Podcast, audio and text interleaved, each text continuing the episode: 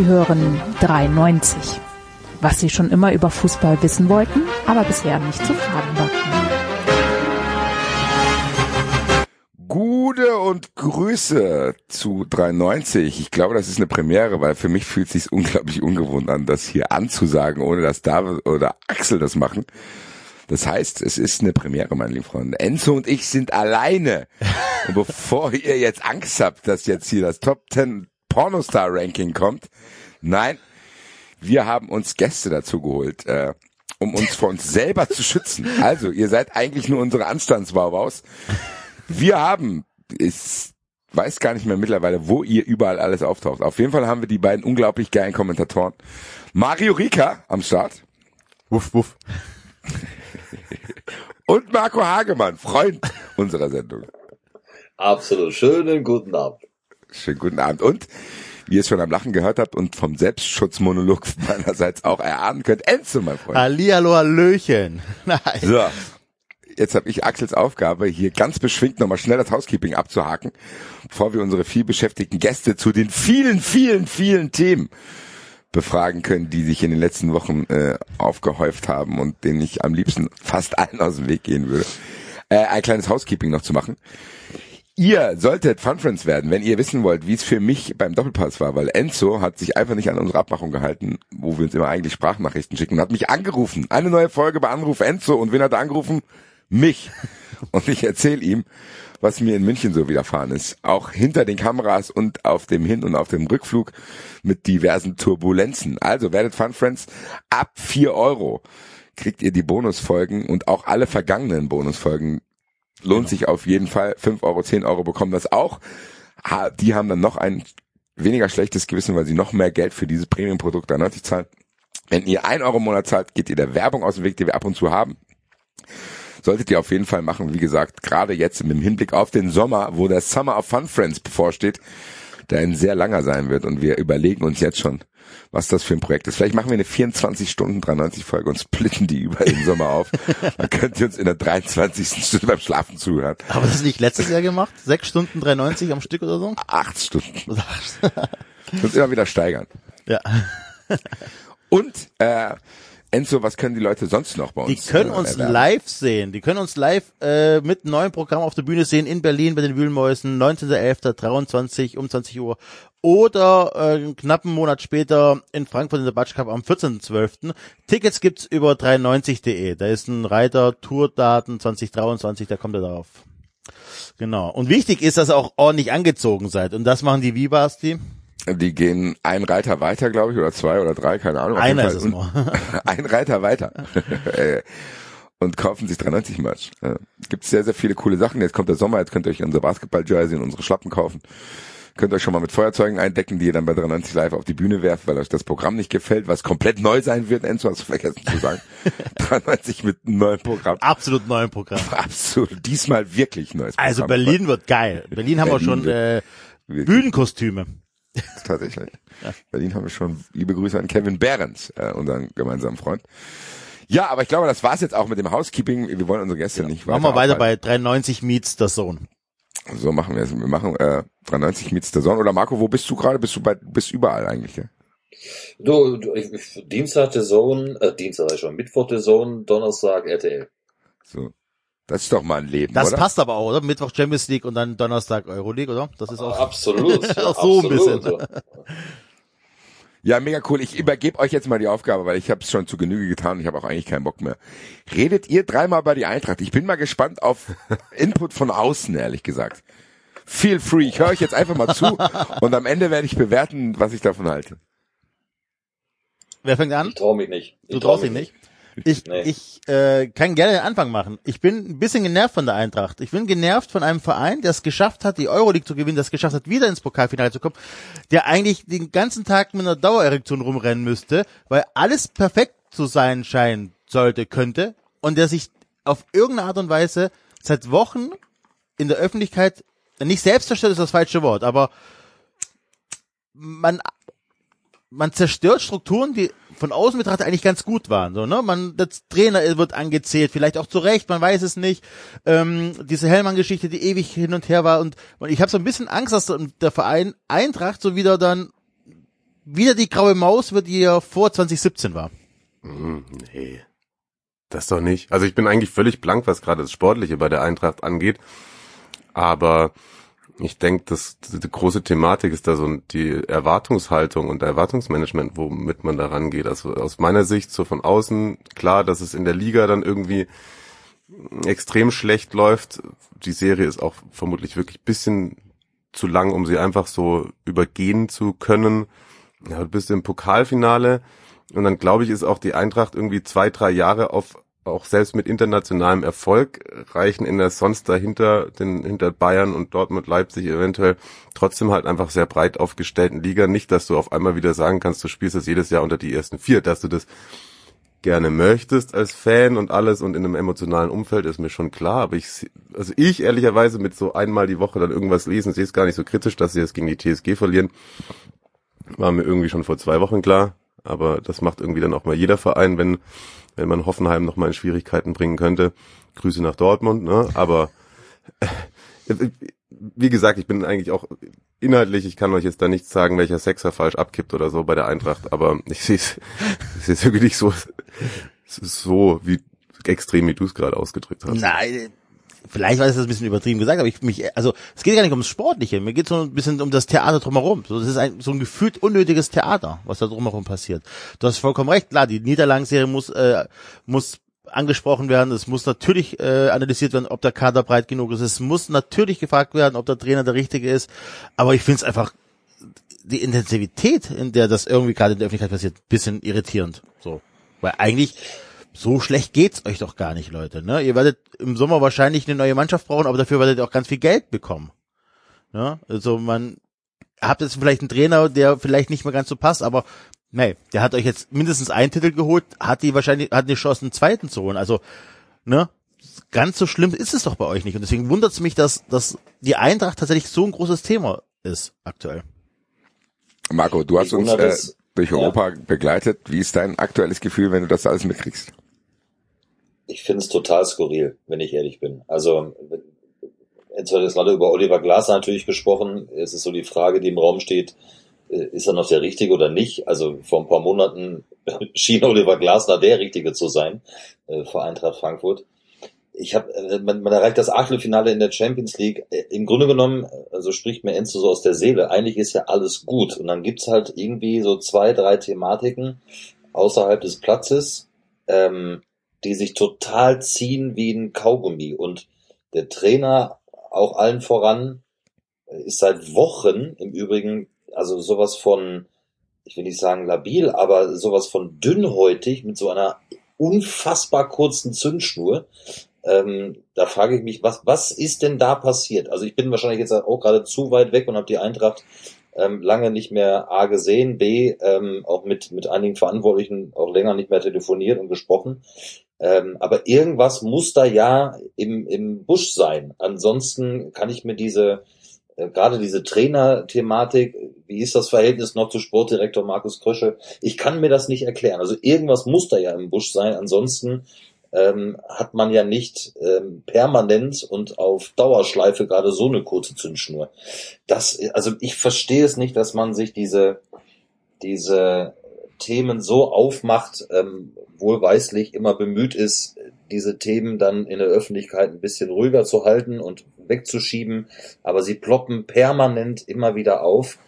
Ähm, das ist schon sehr kurios und das ähm, geht innerhalb von so ein paar Monaten ähm, so für die für die Außenwahrnehmung irgendwie so ein bisschen dahin und das ist echt total komisch für für mich als Außenstehender. Ich ehrlich gesagt hilft das, glaube ich, auch uns Eintracht-Fans, wenn Leute von außerhalb da drauf gucken. Also äh, sagt ruhig alles, was ihr denkt, weil ich glaube, dass der Blick, gerade wenn ihr nicht hier tief drin seid, vielen, vielen Eintracht-Fans auch helfen kann. Weil ich merke das bei mir selber, dass ich immer wieder einen Schritt zurückgehen muss und sagen muss, ey, ganz ehrlich, Alter, in der Hinrunde hatten wir Angst, dass Oliver Glaser uns verlässt und jetzt wollen wir ihn wegschicken. Mhm. Also was ist da passiert? Ich kann euch nur als Eintracht-Fan sagen, dass es momentan wirklich so ist, dass du diese Themen A nicht wegkriegst, so, weil äh, keiner kann Interesse daran haben. Es gibt viel zu viele Machtkämpfe, als dass du da irgendwie äh, einmal befrieden kannst, weil dann an allen Ecken brennt's hier die ganze Zeit. Ich kann aber auch nur sagen, dass ihr recht habt. So, das ist unglaublich schade, weil es unnötig ist. Und wir haben alle irgendwie gedacht, dass im Sommer diese Reise zu Ende geht und die war unglaublich. Marco, du warst bei vielen, vielen Mhm. Sachen dabei. Mario und ich hatten bei der einen oder anderen Sache auch Kontakt und Enzo musste es jede Woche ertragen, was ich da so erzählt habe. Und das war klar auch, dass das für einen Verein wie die Eintracht irgendwann zu Ende geht.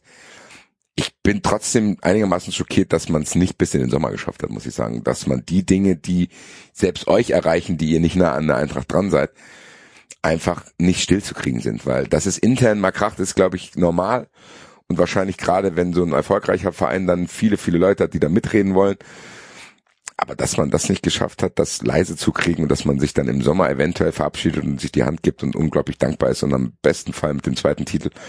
Ich kann euch nur sagen, selbst ich verstehe es auch nicht und ich bin nah dran und kriege das jede Woche mit und bin in allen Formaten, in denen ich bin, auch immer ratloser, weil am Ende will man ja auch Ruhe haben, aber irgendwie scheinen die die nicht hinzukriegen.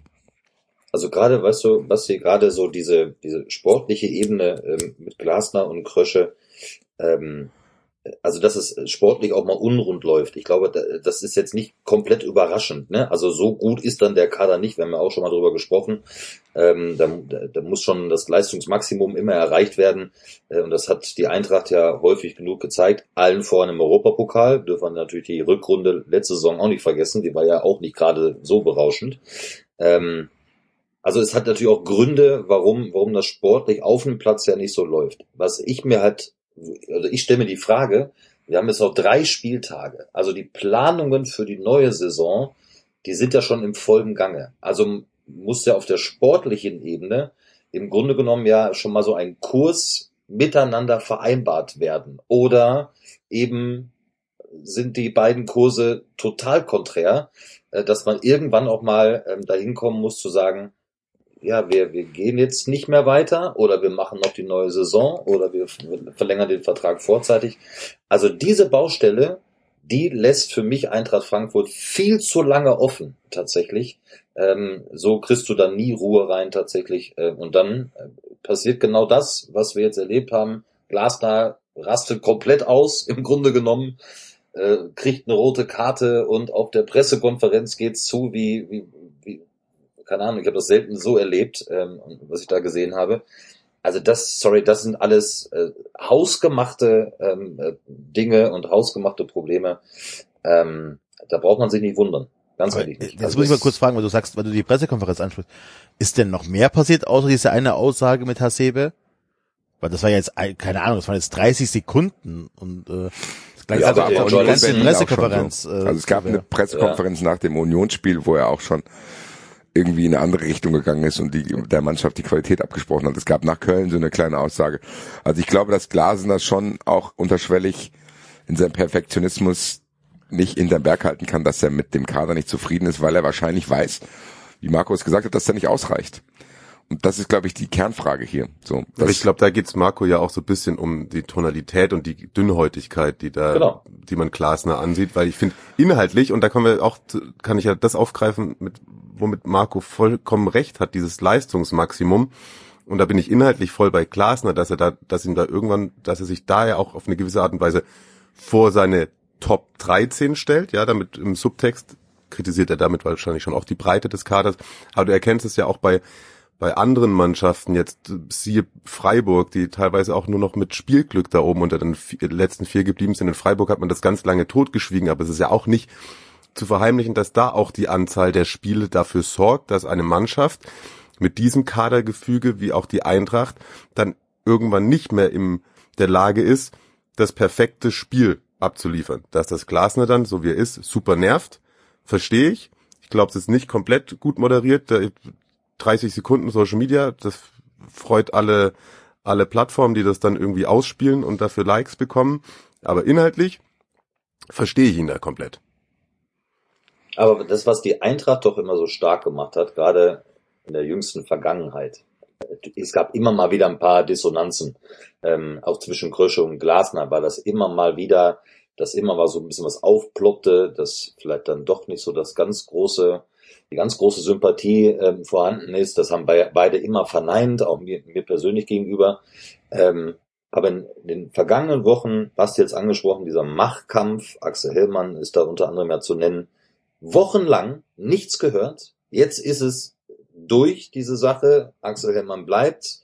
ähm, freut sich drauf, geht nicht zur DFL und plötzlich hört man Axel Hellmann wieder in der Öffentlichkeit, der den Trainer in der Öffentlichkeit anzählt. So muss man es interpretieren. Und da muss ich ganz ehrlich sagen, das, das ist nicht mehr an diesen, an diesen einem Strang ziehen, ja, und hinter den, hinter den Kulissen sauber miteinander arbeiten und sich da mal die Meinung sagen.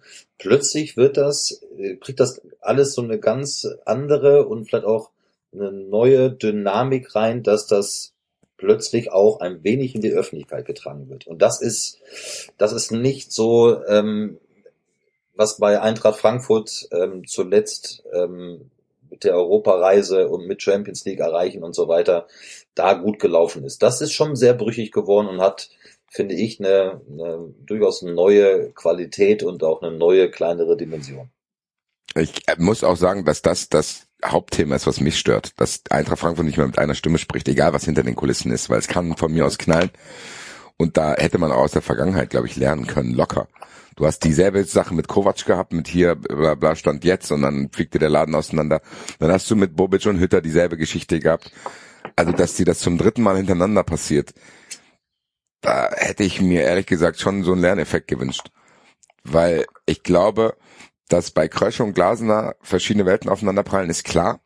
So, unabhängig davon, ich will jetzt gar keine Arbeit vom Einzelnen jetzt hier aufdröseln, so, das kann man an anderen Stellen machen, aber rein von den Aufgabenverteilungen her ist es, glaube ich, klar, dass es zwischen einem Sportmanager und einem Trainer auch mal knallen kann. Weil der Trainer will, ehrlich gesagt, will er wahrscheinlich alle Spieler haben kann, die er kriegen kann.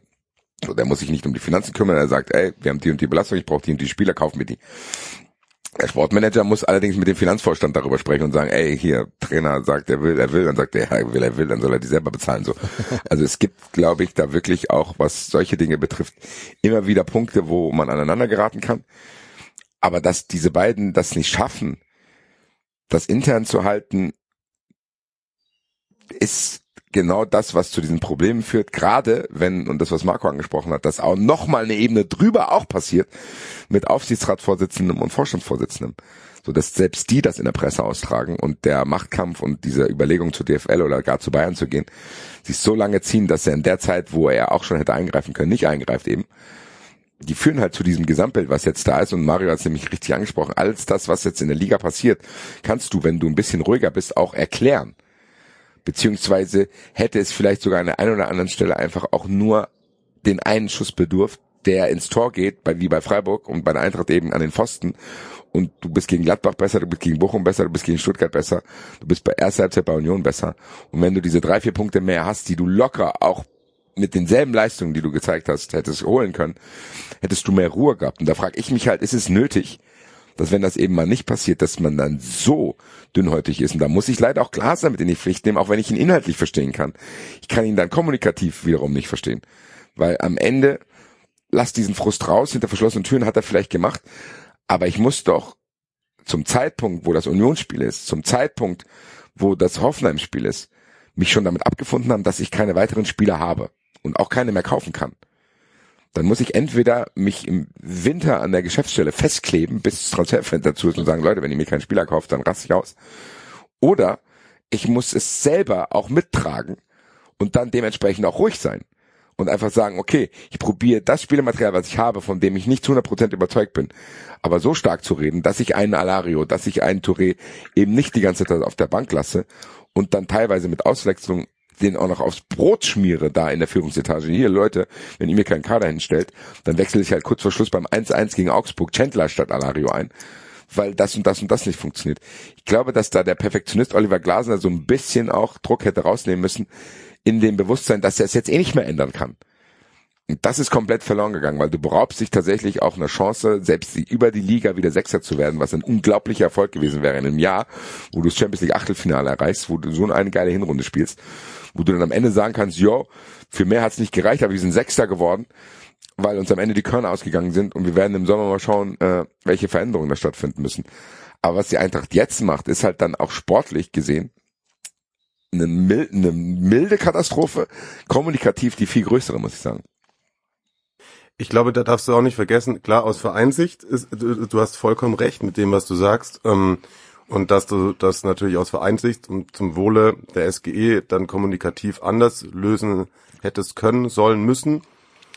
aber ähm, Trainer sind ja dennoch auch, und das ist gar nicht nur auf ähm, Oliver Glasner bezogen, inzwischen ja auch eigenständige, äh, doof sozusagen, es ist einfach so, Marken, die über diese Art von Kommunikation natürlich auch Eigenmarketing, Politik betreiben. Schaut mal nach Gladbach, wie da von Anfang der Saison Daniel Farke die ganze Zeit davon spricht im Subtext, dass der Kader eigentlich, äh, ja, hier der beste Neuzugang, einer aus der zweiten Liga, ablösefrei Itakura. Und oft steht man da und denkt, ey, was redest du? Also das ist ein Kader, wo du doch eigentlich um die ersten sechs mitspielen musst. Aber es wird von Anfang an so gedrosselt, damit der eigene Stuhl auch besser sitzt. Und das sogenannte Stuhlbein. Wie auch immer. Ja, wie gesagt, äh, ich muss aus Erfahrung von den Sendungen, die wir sonst so bei den Eintracht machen, sagen, dass da auch große Ratlosigkeit herrscht. Also normalerweise kriegst du so äh, im Umfeld vom Verein schon immer mit, wo das Problem liegt und dann weißt du, okay, der eine macht über die Presse, der andere macht über die Presse. Aber momentan ist hier die Gemengelage so unübersichtlich, dass man einfach nur noch hofft, dass es vorbeigeht und dass man sich im Sommer irgendwie ruhig hinsetzt und hoffentlich mit Pokal in der Hand dann vielleicht so ein bisschen besinnt einfach auf das, was geil gelaufen ist, weil ich verstehe halt nicht, dass der Erfolg immer mit sich bringen muss, dass man sich dann zerfleischt. So, weil am Ende könnten alle eigentlich sich freuen. Ich weiß jetzt nicht ganz genau, weil ihr habt es vorhin, einer von euch hat es auch schon gesagt, so normalerweise müsste jetzt schon die Planung locker, locker fortgeschritten sein, was die nächste Saison betrifft. Und wenn du einen neuen Trainer dann holst, dann wird das auch wieder über Bord geworfen. So, also es ist alles nicht so optimal, gerade weil man im Sommer wirklich auch wichtige Entscheidungen zu treffen hat, die sowieso schwer wären, selbst wenn du komplett Ruhe hättest. Meinst du, Glasner wäre weg, wenn er äh, gegen den VfB nicht gewonnen hätte? Weiß ich nicht genau. Ich habe ehrlich gesagt Angst, dass der das ist, wenn die jetzt gegen Mainz verlieren. Weil ich bin mir nicht sicher, ob es sinnvoll wäre, vor dem Pokalfinale auch den Trainer zu wechseln. Die einzigen, die das entscheiden können, ist die Mannschaft. Und ich hoffe, dass die sich sowieso zusammenreißen, wenn es um den Pokalsieg geht, weil auch bei denen viele, viele Spieler weggehen werden und jetzt zumindest nochmal so einen Spirit entwickeln könnten, zu sagen, ey komm, es war eine geile Reise, lass uns jetzt die mit dem grünen Abschlusspokalsieg irgendwie beenden. Das ist das Einzige, worauf ich gerade vertrauen kann, aber es fällt natürlich trotzdem ein bisschen schwer, nachdem du so eine Halbzeit in Hoffenheim gespielt hast, muss ich sagen. Aber naja, Freunde der Sonne. Ich weiß nicht, äh, das, was ich halt ein bisschen so ähm, gar nicht berücksichtigt ich habe das, glaube ich, vor Wochen oder Monaten auch schon bei 93 gesagt, dass ich befürchte, dass ihr nach einem Neapel-Spiel in so ein Loch fällt. So, ihr, ihr habt da bis hingepusht, ihr habt das für viele Spieler das größte Spiel ihrer Karriere. Das wird nicht viel mehr kommen bei einigen. Und dann verlierst du gegen Neapel, du scheidest aus, so dass dann einfach die Luft bisschen raus ist. Dann hast du unter der Woche noch das ähm, gar nicht mal so unanstrengend, also es war doch recht anstrengend, glaube ich, für die Spieler, das Spiel gegen Stuttgart. Ähm, was ihr ja dann am Ende auch so, ne, klar, ihr habt, ähm, ihr wart besser in der zweiten Halbzeit oder so, aber ihr hättet es auch verlieren können, ne, wenn der VfB in der ersten Halbzeit oder das Niveau von der ersten Halbzeit hätte halten können. Ähm, und, und das sind halt also Sachen, das darfst du auch, ich weiß nicht so. Das Spiel gegen Hoffenheim ist natürlich ärgerlich für mich als VfB-Fan. Äh, als Schalker würde ich euch auch hassen. Es ist ärgerlich für die Bundesliga, dass ihr da gegen die verloren habt, aber ich würde es halt auch echt nicht überbewerten, weil ganz ehrlich, am Ende des Tages wird es mir, glaube ich, auch schwer fallen, nach dem äh, DFB-Pokal-Halbfinale mich für Hoffenheim zu motivieren. Aber da frage ich die anderen beiden nochmal. Glaubt ihr, dass das überbewertet worden wäre, wenn Glasner nicht so ausgerastet wäre? Wer bewertet es denn über?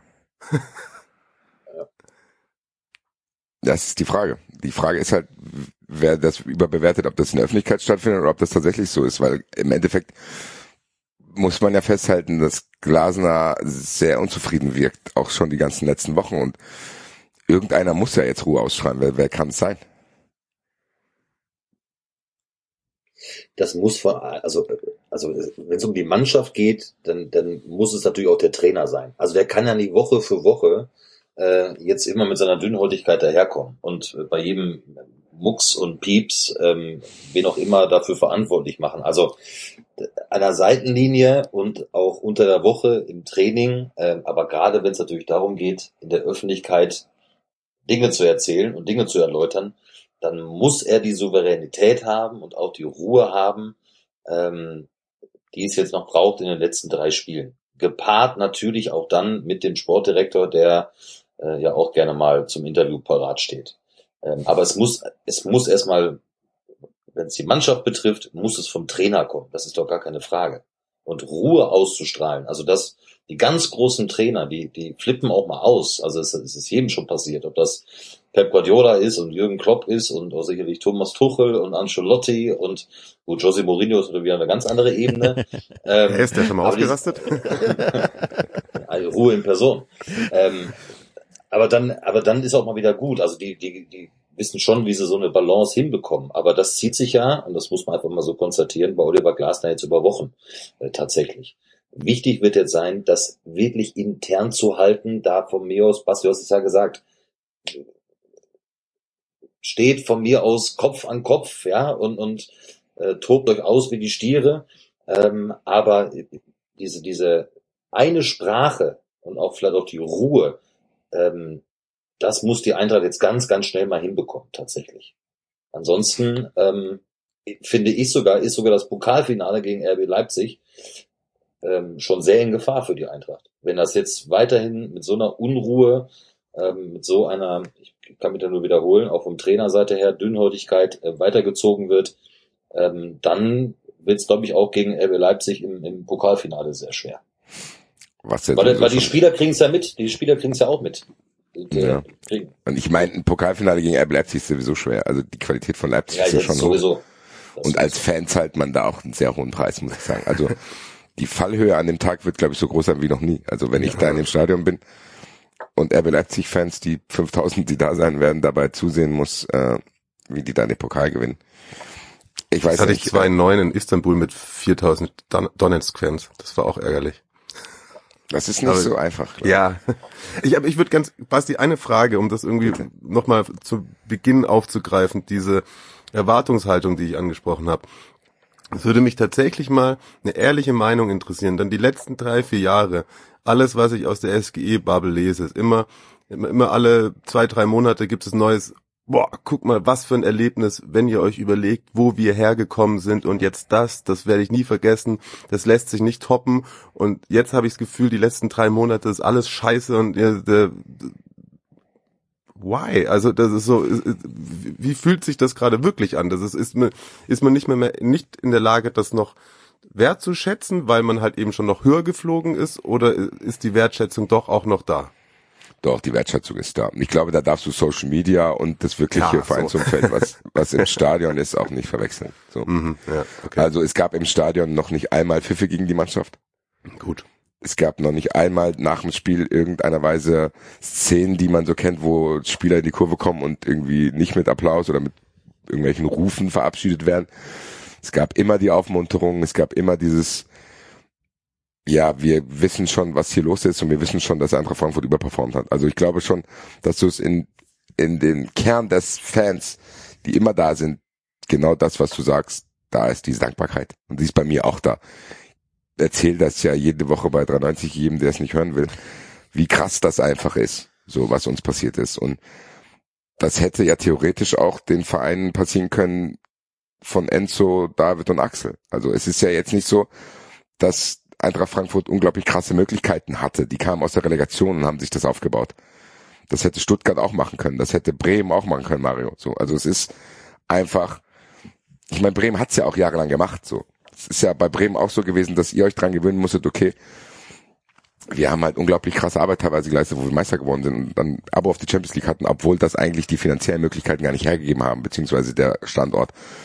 Und ich glaube auch, dass Bremen-Fans, das siehst du ja bei denen auch, das auch gut einschätzen können und jetzt trotzdem mhm. noch da sind und mit 25.000 nach Berlin fahren. Und das ist in Frankfurt auch so. Mhm. Also ja, ich, ich, ich finde die Parallele eh erstaunlich, weil, weil du es gerade gesagt hast. So 99 mit Magath fast abgestiegen, dann kommt Schaf, holt den Pokal. So ging dann eigentlich auch bei euch die Reise los. Genau. So, ja, Beim VfB übrigens auch mit Magath, ne? fast abgestiegen, keine Kohle und dann äh, Meister geworden, ein paar Jahre später. Gut, Magath hat uns auch mal die Klasse gehalten, aber es hat dann noch ziemlich lange gedauert, bis wir den Pokal gewonnen haben. Nee, aber ich glaube schon, dass man das richtig realistisch einschätzen kann. Ich glaube, was, was, was immer ist, dass du im Alltag Frust über Niederlagen hast. Das ist klar, mhm. so. Ja. Gerade wenn du siehst, okay, die Bundesliga ist was diesen Mittelteil betrifft, jetzt auch nicht so krass, dass, dass das irgendwie eine unglaubliche Sensation ist, wenn du wieder nach Europa kommst. So, ich glaube, das Ziel ist schon da. Aber wenn vor der Saison jemand sagt, und das haben wir teilweise sogar auch gesagt, dass wenn die Eintracht irgendwie sich gut in der Champions League verkauft und auf einem einstelligen Tabellenplatz landet, dann ist alles gut gelaufen. Ich glaube, was momentan für diese Schere in der Wahrnehmung sorgt, ist tatsächlich dieses eine oder diese zwei Tore zu wenig. So, dass wenn du gegen Bochum zu Hause gewinnst, dann hast du viel länger Ruhe, wenn du in Union dieses Spiel gewinnst. So, du hast halt so krasse Unterscheidungen, dass die Hinrunde die Eintracht teilweise Fußball gespielt hat, wo wir im Stadion standen. Und ich weiß noch, dass wir das vierte Tor gegen Hoffenheim haben. Da hat fast keiner gejubelt, weil jeder da stand und hat gedacht, Alter, was ist hier los? Wie spielen die Fußball? Und du hast die Champions League Gruppenphase überstanden, wo Moani mir quasi den Ball ins Gesicht schießt auf den Auswärtsblock. Und du hast gedacht, was hört das denn nie auf? Und dass du natürlich dann nicht zufrieden bist, wenn du in der Rückrundentabelle 16. bist, ist, glaube ich, klar. Aber dass das jetzt so rüberkommt, als wenn kein Frankfurt-Fan das mehr zu schätzen weiß, ist, glaube ich, wirklich dieser Komplettunruhe geschuldet. Und ich habe es vor drei Wochen, glaube ich, bei 93 gesagt, oder vor zwei. Das Wichtigste für mich war, als Axel Hellmann gesagt hat, dass er bleibt, weil ich glaube, dass bei erfolgreichen Vereinen die Gefahr immer am größten ist, dass dann Leute ans Ruder kommen, die nicht wissen, worum es in dem Verein geht. Und ich glaube, dass jeder Eintracht-Fan eintauschen würde, wenn es sportlicher Erfolg gegen Werte des Vereins wäre. Und Peter Fischer hört jetzt zwar am Jahresende auf, aber er ist noch zumindest bis dahin da und Axel Hellmann ist auch jemand, der aus der Kurve kommt. Ich glaube, wenn die weiter an Bord sind, sind zumindest diese Werte nicht gefährdet, beziehungsweise nicht so krass, wie wenn jetzt irgendeiner kommt, der damit gar nichts zu tun hat. Deswegen glaube ich, das war die wichtigste Nachricht für jeden Eintracht-Fan, dass Hellmann bleibt. Und der Rest ist, glaube ich, einfach auch Frankfurter Art, so Frankfurter, die meckern halt. Ich meine, Mario, wir waren ja auch schon unterwegs. Wenn du hier ein Getränk bestellst, kannst du froh sein, wenn die dir das Wechselgeld geben. So, also es ist einfach so. Wir sind halt hier unfreundlich und wir regen uns gerne auf. Aber ich kann dir schon auf jeden Fall aus dem inneren Kern hier sagen, dass die Leute eine tiefe Dankbarkeit spüren, auch Oliver Glasner gegenüber. Wir haben heute bei Fußball 2000 Umfrage gemacht, äh, soll Oliver Glasner gehen, weil es ja, wie gesagt, in den Medien so ein bisschen rumging, dass es sein kann. Da haben über 85 Prozent gesagt, auf gar keinen Fall. Also hier ist und niemand. Trotzdem, und trotzdem, Basti, glaube ich, ich glaube, ich glaube, es geht auch weniger um Erwartungshaltung, ob die jetzt äh, so hoch, so niedrig ist oder was auch immer ist, sondern ähm, ich glaube einfach, dass bei vielen eben diese Ungewissheit ähm, schon für nicht nur Stirnrunzeln sorgt, sondern auch für ein paar Sorgenfalten. Also das Positive, was in den vergangenen Tagen war, ähm, war die Nachricht, dass Axel Hellmann bleibt. Da bin ich total bei dir. Ansonsten ist eben diese, dieser, dieser, dieser Nebel dieser Ungewissheit da. Was passiert mit dem Trainer? Ähm, wie, wie stellt sich der Verein dann auch in der neuen Saison auf? Was, was machen einzelne Spieler? Ein Deka, Gibrissot. Was passiert mit Kolomuani? Ähm, weißt du, also so, es gibt es gibt so wenig, wie soll ich das sagen? wo man sich so dran festhalten kann. Das Einzige ist gerade, ja, Pokalfinale erreicht und Axel Hellmann bleibt. Weißt du? Und trotzdem, und es gibt so viele weitere wabernde äh, Dinge, die eben noch so ungeklärt sind. Und ich glaube, aus der Historie auch heraus, ähm, dass eben so, so ein paar Sorgen, glaube ich, schon da sind. Ey, lasst uns bitte bloß nicht wieder so launisch werden. Ich gebe dafür auch eine Bratwurst aus beim nächsten Mal. Aber du weißt, was ich meine, weißt du? So dieses, ja, nee. Aber das Na, haben wir Mann, einfach Fans. ne? Das haben wir einfach Ja. Fans ja immer. Also ich meine, ich erinnere mich noch an Platz 6 in der Hinrunde und dann hat Skippe nur noch zwei Punkte geholt gefühlt. Ja, gut. Und Das, wir haben. aber das ist ja auch schon lange her. Ne? Deswegen, das meine ich ja, dass man so irgendwie so diese diese Kontinuität, ja, ähm, die man ja jetzt auch über ein paar Jahre jetzt hatte, ähm, dass man die natürlich beibehalten möchte und bitte nicht verlieren will. Das, das meine ich damit.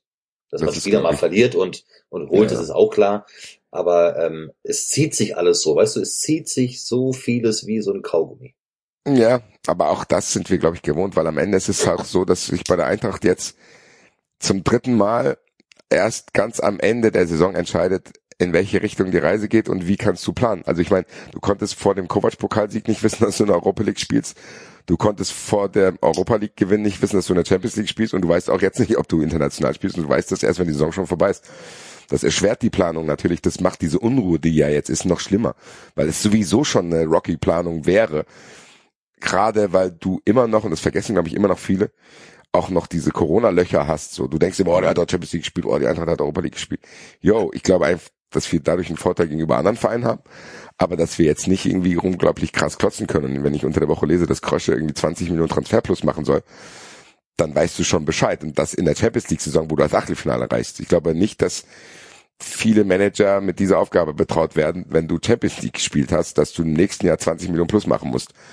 Und ich glaube aber, dass die Beruhigung dahingehend stattgefunden hat, dass wenn Hellmann bleibt, dass wir wissen, okay, der hat auch diese Hütter-Bobic-Geschichte überstanden. Das haben wir überstanden. Wir haben überstanden, dass Kovac gegangen ist.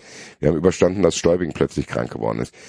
Es ist am Ende, glaube ich, gar nicht mehr so diese Grundangst da, dass das passiert, sondern eher dieses, okay, wohin entwickelt sich der Verein und was hat der Verein überhaupt vor und inwieweit ist Eintracht Frankfurt überhaupt ein Verein, der so wie die letzten Jahre, äh, wie so wie die letzten Jahre performt hat, performen kann. Und ich glaube, da das muss vielleicht der eine oder andere, gerade die jungen Fans, so, die ich mitkriege, so gerade die Kids und alle möglichen Leute, so mein Neffe, die müssen das, glaube ich, noch lernen. So zu denken, okay, Leute, ich glaube, unser normales Business ist eigentlich, weiß ich nicht, Platz fünf bis zwölf vielleicht, wenn es mal scheiße läuft.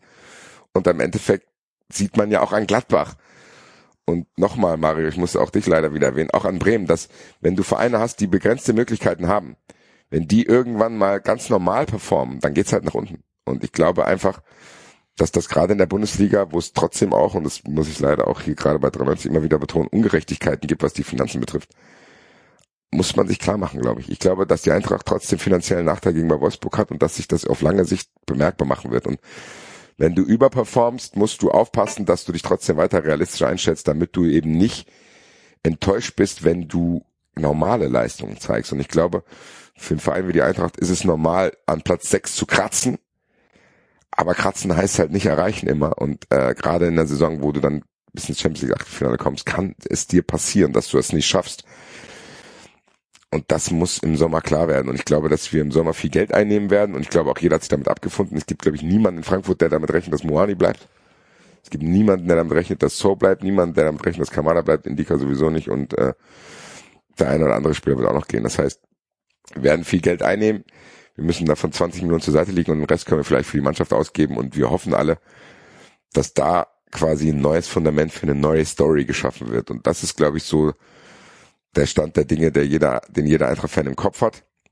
Und natürlich werden diese Gedanken aktuell massiv gestört durch den ganzen Kack, der hier neben dem Platz passiert. Hm. Ja, es ist, ist safe, absolut so. Ne? Also das gibt ja auch mal die Leute, die denken, keine Ahnung, damals mit Özil kriegst 20 Millionen, warum können wir drei davon ausgeben? Jetzt Füllkrug, wenn du für den 20 bekommst bei Werder, dann kaufst du einen neuen für vier oder fünf Millionen. Und viele checken halt nicht, dass es nicht äh, Fußballmanager 2023 ist, sondern dass solche Vereine halt anders äh, wirtschaften ja. müssen. Ja, und gerade, dass du als Eintracht halt auch, das ist, glaube ich, auch das, wo, was wir hier sehen, auch, dass du dir nicht über drei Jahre im Weg einen Kader bauen kannst, der einer ständigen Doppelbelastung gewachsen ist. Weil du am Ende, wenn du die Euro dann nicht erreicht, trotzdem noch diesen Kader bezahlen musst. Ja. Und das du hast halt kein Abo. Ich meine, machen uns nichts vor, deswegen gibt's vier Vereine in der Champions League mittlerweile, weil die großen Vereine auch irgendwann gesehen haben, scheiße, wir müssen uns irgendwie absichern, dass wir immer in die Champions League kommen. Weil ansonsten, wenn wir nicht in die Champions League kommen, dann bricht uns hier der Laden auseinander. Ich meine, es gibt ja Gründe dafür, dass dieses System so geändert wurde ehrlich gesagt merken Vereine. Ich meine, gutes Bremen Beispiel ist ja der VfB, was das angeht, ne? Also Meister Champions League, Champions League Gehälter bezahlt und und dann halt einfach die falschen Spieler geholt, die auch Geld gekostet haben. Und dann, das kannst du halt nicht ewig aufrechterhalten. So, dann musst du anfangen ja. zu sparen und dann geht's automatisch äh, aus der Champions League raus, weiter nach unten und dann, wenn du halt nicht aufpasst, dann geht's halt wie Bremen, geht's dir so wie Stuttgart auch, dann bist du halt irgendwann mal nur noch ein Zweitligist. Vielleicht nur begrenzt, also für eine begrenzte Zeit, aber das passiert relativ schnell, wenn du zwei, dreimal das Geld falsch ausgibst, das bisschen Geld, was du noch hast. Ja, bei euch ist es aber auch diese Daimler Mercedes-Bosch-Mentalität, wo dann in der Europa League das Stadion nicht mehr ausverkauft ist. Ne? Das hat man ja äh, bei Anruf Enzo ausgiebig diskutiert, ne? dass der Schwabe ja beim Weltmarktführer arbeitet und deswegen nicht klarkommt, wenn nur Lazio Rom da antanzt. Naja, vielen Dank äh, für eure Eindrücke zu Eintracht Frankfurt. Ich glaube, wir schließen das Thema jetzt auch mal schnell ab, weil am Ende werden die nächsten Wochen zeigen und äh, spätestens in der Folge nach dem Pokalfinale werdet ihr auch wissen, wie ich mich zumindest mit der Eintracht äh, in dieser Saison fühle, ob Glaser da noch da ist. Es bleiben spannende Wochen. Äh, wenn ihr mehr äh, zu dem erfahren wollt, was ich am Doppelpass zu Eintracht gesagt habe, dann müsst ihr Fun Friends werden, habe ich am Anfang der Sendung schon gesagt. Und jetzt frage ich dich, Enzo, mit was für einem Thema willst du denn weitermachen? Weil ich habe das schlimmste Thema für mich heute schon hinter mir. Jetzt kann ich entspannt mit euch durch andere surfen. Keine Ahnung, äh, was kann man noch ansprechen? Wir machen mal ein Experiment. Wir machen mal ein kleines Spiel mit unseren Gästen. Wenn Marco jetzt auch noch kurz da ist, werde ich auf jeden Fall mal gucken, ob ihr die, äh, dieses Rätsel lösen könnt. Weil, liebe Grüße an Axel und alles Gute. Der hat uns heute eine Aufgabe gestellt. Und ich stelle die jetzt auch mal hier in die Runde. Er hat uns einen Artikel vom Tagesspiegel zu Hertha BSC geschickt und zu den finanziellen Problemen, die da scheinbar herrschen. Nichts Genaues wissen wir nicht. Allerdings gibt es einen Artikel und Axel hat uns die Aufgabe gestellt, bitte findet die Gründe raus, die in der Überschrift versprochen werden. Also es gibt quasi äh, eine Ankündigung in der Subline unter äh, der Überschrift, dass es gute Gründe für die Hertha gibt, äh, dass sie in der Liga bleibt. Und ich hoffe, dass ihr mir helfen könnt, dass ihr die im Artikel finden werdet. Ich fange einfach mal oben an, so ein kleines bisschen, wir haben jetzt kein Intro, kein Champs-Élysées, aber ich lese jetzt einfach mal vor und ihr schreibt aufmerksam mit Papier und Bleistift mit, was denn die Gründe sind, die hier angekündigt werden. Also, Wirbel um Hertha BSC. Lizenzentzug kaum zu glauben. Hertha BSC droht angeblich der Lizenzentzug. Und jetzt kommt's. Doch es gibt gute Gründe, die dagegen sprechen. So, jetzt fängt der Artikel an. Es rauscht im Umfeld von Hertha BSC und zwar so richtig und zu einem prekären Zeitpunkt. Berlins abstiegsbedrohtem Fußball-Bundesligisten droht laut einem Bericht der Süddeutschen Zeitung angesichts seiner angespannten finanziellen Situation auch abseits des Rasens der Kollaps. Nämlich der Lizenzentzug und damit der Absturz in die Viertklassigkeit. Angeblich ist Hertha der schlimmste Fall, den wir je hatten, soll jemand bei der deutschen Fußballliga DFL gesagt haben. Quelle wird nicht genannt, was die Geschichte dann, so ist das nun mal, nur noch eine Nuance wackeliger macht. Es geht also im Wesentlichen um den Einfluss und die Liquidität des neuen Hertha-Investors 777 Partners. Habt ihr eigentlich geklärt damals, was das bedeutet? Triple Seven, Seven Seven, oder? Ach, wie es ausgesprochen wird? Ja. Ich glaube, wir haben uns für 777 entschieden. So mache ich das jetzt auch. 777 Partners, sehr, sehr, geht gut von der Zunge, der Name auf jeden Fall. Da steht die Frage im Raum, ob der Einstieg des Unternehmens aus den USA die 50 plus 1 Regel für Investoren verletzt hat und ob 777 Partners seine versprochenen 100 Millionen Euro Unterstützung bis zum 30.06. für die Lizenzunterlagen erfüllen kann. Haben oder hatten also tatsächlich andere Konstrukte oder Clubs der Bundesliga vom Rasenballsport Club Leipzig bis äh, FC Augsburg in der Bundesliga weniger Probleme, 50 plus 1 als die Hertha, die nun vor einem Sponsor die, die nun einen Sponsor zu haben scheint, der kurz vor dem Rückzug ist. Danach sieht es eher nicht aus. Das US-Unternehmen investiert unter anderem beim CFC Genua, Standard Lüttich und dem FCCW, also Clubs, die sportlichen Erfolg haben. Die drei, Mitgeli die drei Mitspieler in der Frage Hertha-Lizenz sind die DFL, Hertha selbst und der Investor. Sicher sollte sein, dass keiner dieser drei Player ein Interesse daran hat, dass Hertha von der großen Bildfläche verschwindet. Die DFL kann sowas et etwas in ihrer Außendarstellung kaum gebrauchen und der Investor wäre gebrandmarkt und Hertha nun ja. Es ist keine Überraschung, dass sich weder Hertha die DFL zu der Geschichte äußern. Eins stimmt an in jedem Fall, das Timing. Am Freitag spielt der Bundesliga ist beim 1. FC Köln immer sportlich überleben in der Bundesliga. Eine Niederlage wäre womöglich schon ein Abstieg und am Sonntag hat die Hertha Mitgliederversammlung. Es wird rauschen. Jetzt bin ich sehr gespannt, wo in diesem Artikel die angekündigten genannten Gründe sind. Habt ihr sie erkennen können? Ich hätte zwei. Okay. Und einmal 777 Partners tatsächlich, dass man vielleicht darauf hofft, dass sie ähm, die, die Summen auch dahin legt, die es dann letztendlich braucht. Und ganz entscheidend, ähm, und das ist dann hinten raus erst gekommen, möglicherweise die DFL. Ja. Weil die ja ähm, wohl so laut äh, der, des Artikels äh, wenig Interesse hat, ähm, dass Hertha BSC keine Lizenz bekommt und somit runter müsste in die vierte Liga als Hauptstadtclub. Ähm, also die fielen mir da schon sehr auf. Okay, Doc. Mario? Mario? Eingeschlafen. War es bei Hertha ist er ausgestiegen. Oder er ist, oder er hat gedacht, wenn es um die Hertha geht, muss er nach Berlin fahren mit 25 Warte. Hatte Ja gut, äh, ich fand's trotzdem ein bisschen dünn, ehrlich gesagt, wenn der Artikel so Ja. angekündigt wird, so es gibt gute Gründe, hätte ich jetzt gedacht, dass er äh, eine Gegenrecherche im Alfred Draxler Style gestartet hat, Intensivrecherche und äh, da Gründe aufführt, die quasi äh, den Artikel der Süddeutschen widerlegen. So wirklich kraftvoll war es, glaube ich, nicht. Und ich glaube, das wollte Axel uns äh, seiner kleinen Auszeit hier mitgeben. Vielen, vielen Dank dafür. Enzo, du holst Mario wieder Ich und ich versuche Mario wieder reinzuholen. hol mal Mario wieder rein. Haben Aber es klappt vertrieben. nicht. Das klappt noch nicht. Wir probieren Haben wir vertrieben mit der Hertha. Äh, Marco, gibt's denn ein Thema, was dich aktuell noch umtreibt, bevor wir dich in den wohlverdienten Feierabend lassen? Ach du, ja, noch, noch habe ich ein bisschen Zeit, um Gottes Willen. Ja, ich habe ja. gesagt, also Minimum eine Stunde kriegen wir schon hin. Okay. Ach du, ich finde ich find's ja gerade, ähm, wenn ich ehrlich bin, mir macht ja die, die Fußball-Bundesliga äh, rein sportlich ja durchaus voll viel Freude, ne? weil wir da oben äh, zwei Mannschaften haben, die, ähm, die sich sehr um die Meisterschaft balgen. Ähm, vielleicht gibt's da doch mal einen Wechsel da oben, wer weiß, wer weiß. Ähm, dann finde ich Champions League, äh, Europa League Ränge äh, total interessant.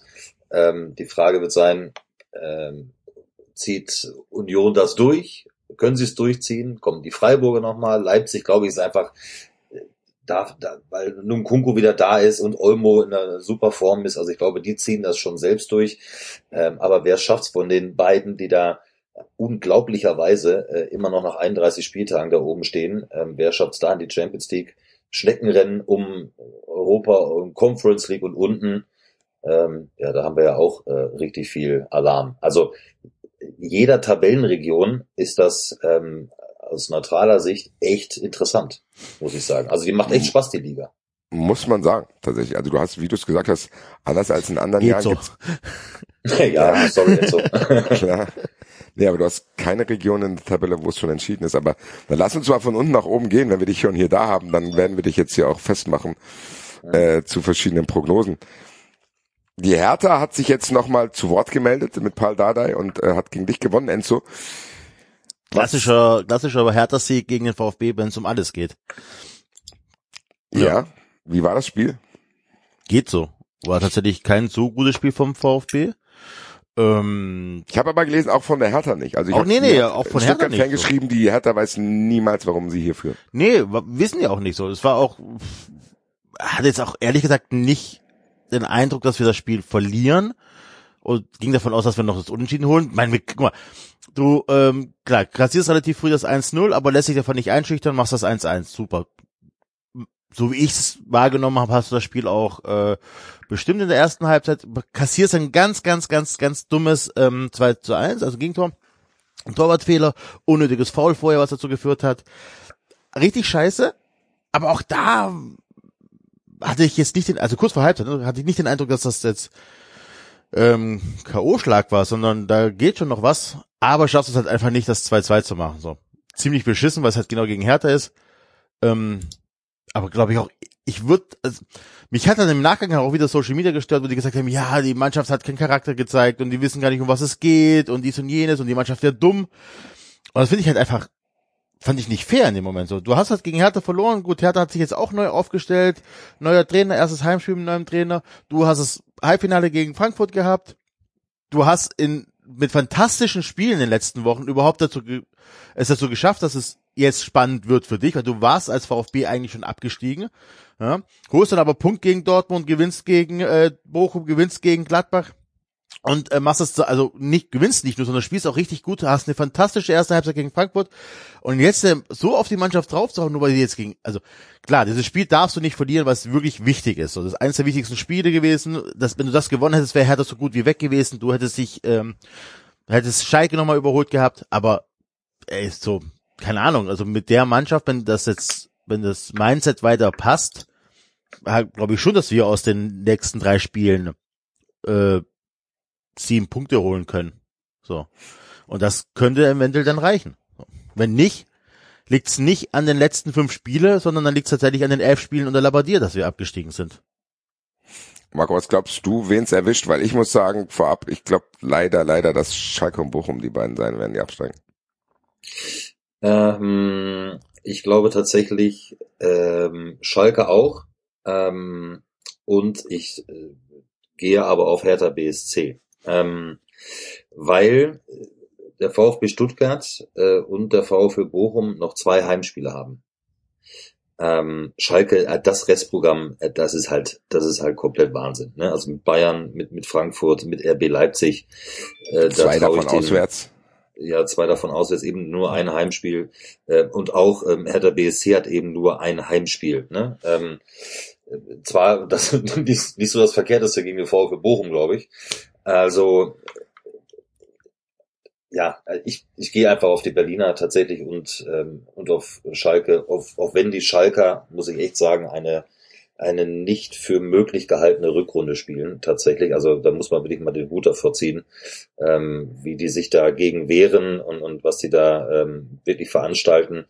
Ähm, haben natürlich auch mal, so, glaube ich, so zwei, drei Spiele mal zwischendurch gehabt, wo sie wo sie es nicht so auf den Platz bekommen haben, aber das ist schon aller Ehren wert. Ne? Also jetzt 30 Punkte zu haben, äh, Respekt, der VfB Stuttgart und nicht jetzt, weil Enzo hier mit drin ist, ähm, die sind mir einfach zu gut. Das ist einfach so. Und ähm, auch schon unter Bruno Labbadia gab es Spiele, und das werde ich, da werde ich nicht müde, das immer wieder zu sagen und zu betonen. Also A hat Geras, ähm, hat, Gerassi lange gefehlt.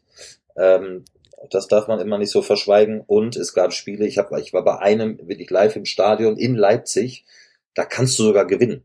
Ja, und stimmt. Es, es gab wirklich Spiele, ähm, wo sie dann eben verloren haben, ähm, wo sie es nicht gezogen haben.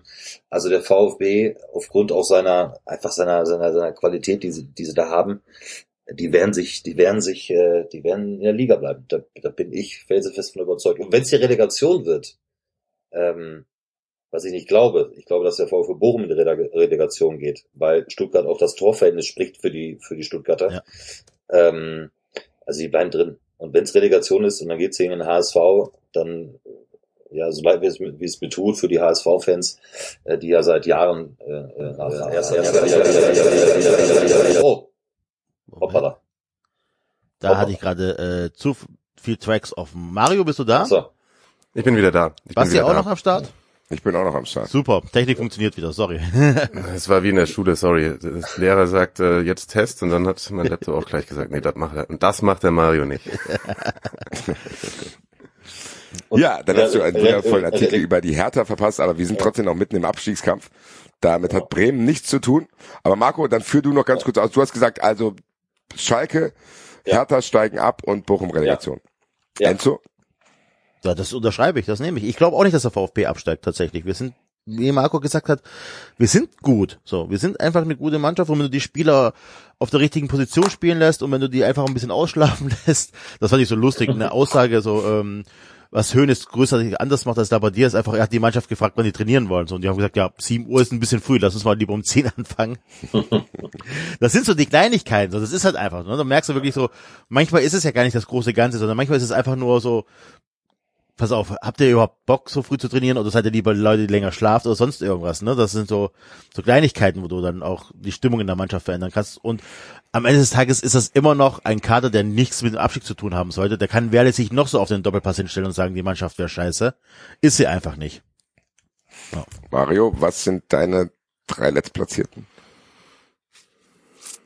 Ja, die Härte auf jeden Fall.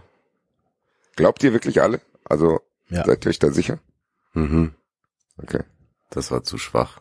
Deswegen würde ich auch irgendwie Enzos, wir sind eine gute Mannschaft über den VfB nicht komplett unterschreiben, ehrlicherweise. Weil wenn du gegen die Hertha verlierst, dann bist du das auf jeden Fall nicht. Aber ich glaube, sie sind trotzdem gut genug, um drin zu bleiben. Schalke ist ehrlicherweise das Restprogramm zu schwer. Ja, wen hat Bochum? Bochum hat Augsburg. Also wenn, wenn, wenn Bochum ja. es gegen Augsburg was holt, dann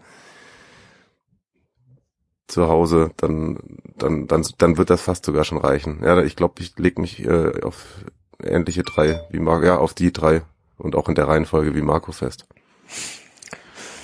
Krass, krass, krass. Ich muss sagen, ich hoffe, dass Schalke es irgendwie schafft, weil wir müssen ganz kurz darüber sprechen. Äh, das war schon eine geile Szene, oder? Diese Elfmeter in der 103. Minute auf den Auswärtsblock dort in Mainz. Ja. Also ich habe es mir, glaube ich, fünf, sechs Mal angeschaut, muss ich sagen. Ich habe bei der Zone immer wieder zurückgespult und hab gesagt, so, Dann warst du das. Ich glaube tatsächlich noch kein Spiel so oft im Real Life gesehen worden von den Zahlen wie das da. Ja, wahrscheinlich Es ist die tatsächlich so. Ich habe so oft, aber ich habe auch, ich wollte die Zusammenfassung nicht sehen. Ich wollte niemanden hören, der das schon weiß, sondern ich wollte den Kommentator hören, der das live kommentiert hat. Das war ja überragend. Einfach da, du weißt, okay, da hinten stehen die jetzt alles. Es dauert ewig. Mainz hat ja sogar noch im Gegenzug fast die Chance aufs Tor. Dann wird das kontrolliert und dann hat er in der 103. Minute und kann den da auf die Fankurve und da waren was, waren da 7.000, 8.000. Das war schon geil und hat wirklich dann mein schlechtes Gewissen was die Eintracht betrifft, noch erhöht zu denken, oh Gott, Alter. Die Eintracht lässt sich da irgendwie so fallen in Hoffenheim und äh, tut nichts dafür, weil das wäre mein erster Lieblingsabsteiger gewesen, Hoffenheim. Da muss ich die Hoffnung aufgeben. Ich rechne auch damit, dass äh, Hertha absteigt. Aus Mangel von Alternativen. Ich glaube, Schalke wird sich da irgendwie durchmogeln. Ich glaube, dass die mit 40.000 am letzten Spieltag nach Leipzig fahren und das irgendwie reißen. Und ich meinte, wenn du irgendwo Karten kriegst, dann dort. Und ich rechne damit leider, dass Bochum und äh, ja, ich glaube Bochum und Hertha steigen wahrscheinlich ab. Und dann Und dann Relegation, gegen Relegation. Schalke, Schalke HSV, ja. Das wäre natürlich schon krass. Das ist ja auch bitter für den Fußball. Ja, da kommt das Mittelfeld, was bis Frankfurt geht. Dann hast du Europapokalränge, wo ja Marco RTL sich wahrscheinlich schon freut, wenn Leverkusen und Wolfsburg das dann nächstes Jahr Mhm. Ja, total. Total, auf jeden. Fall.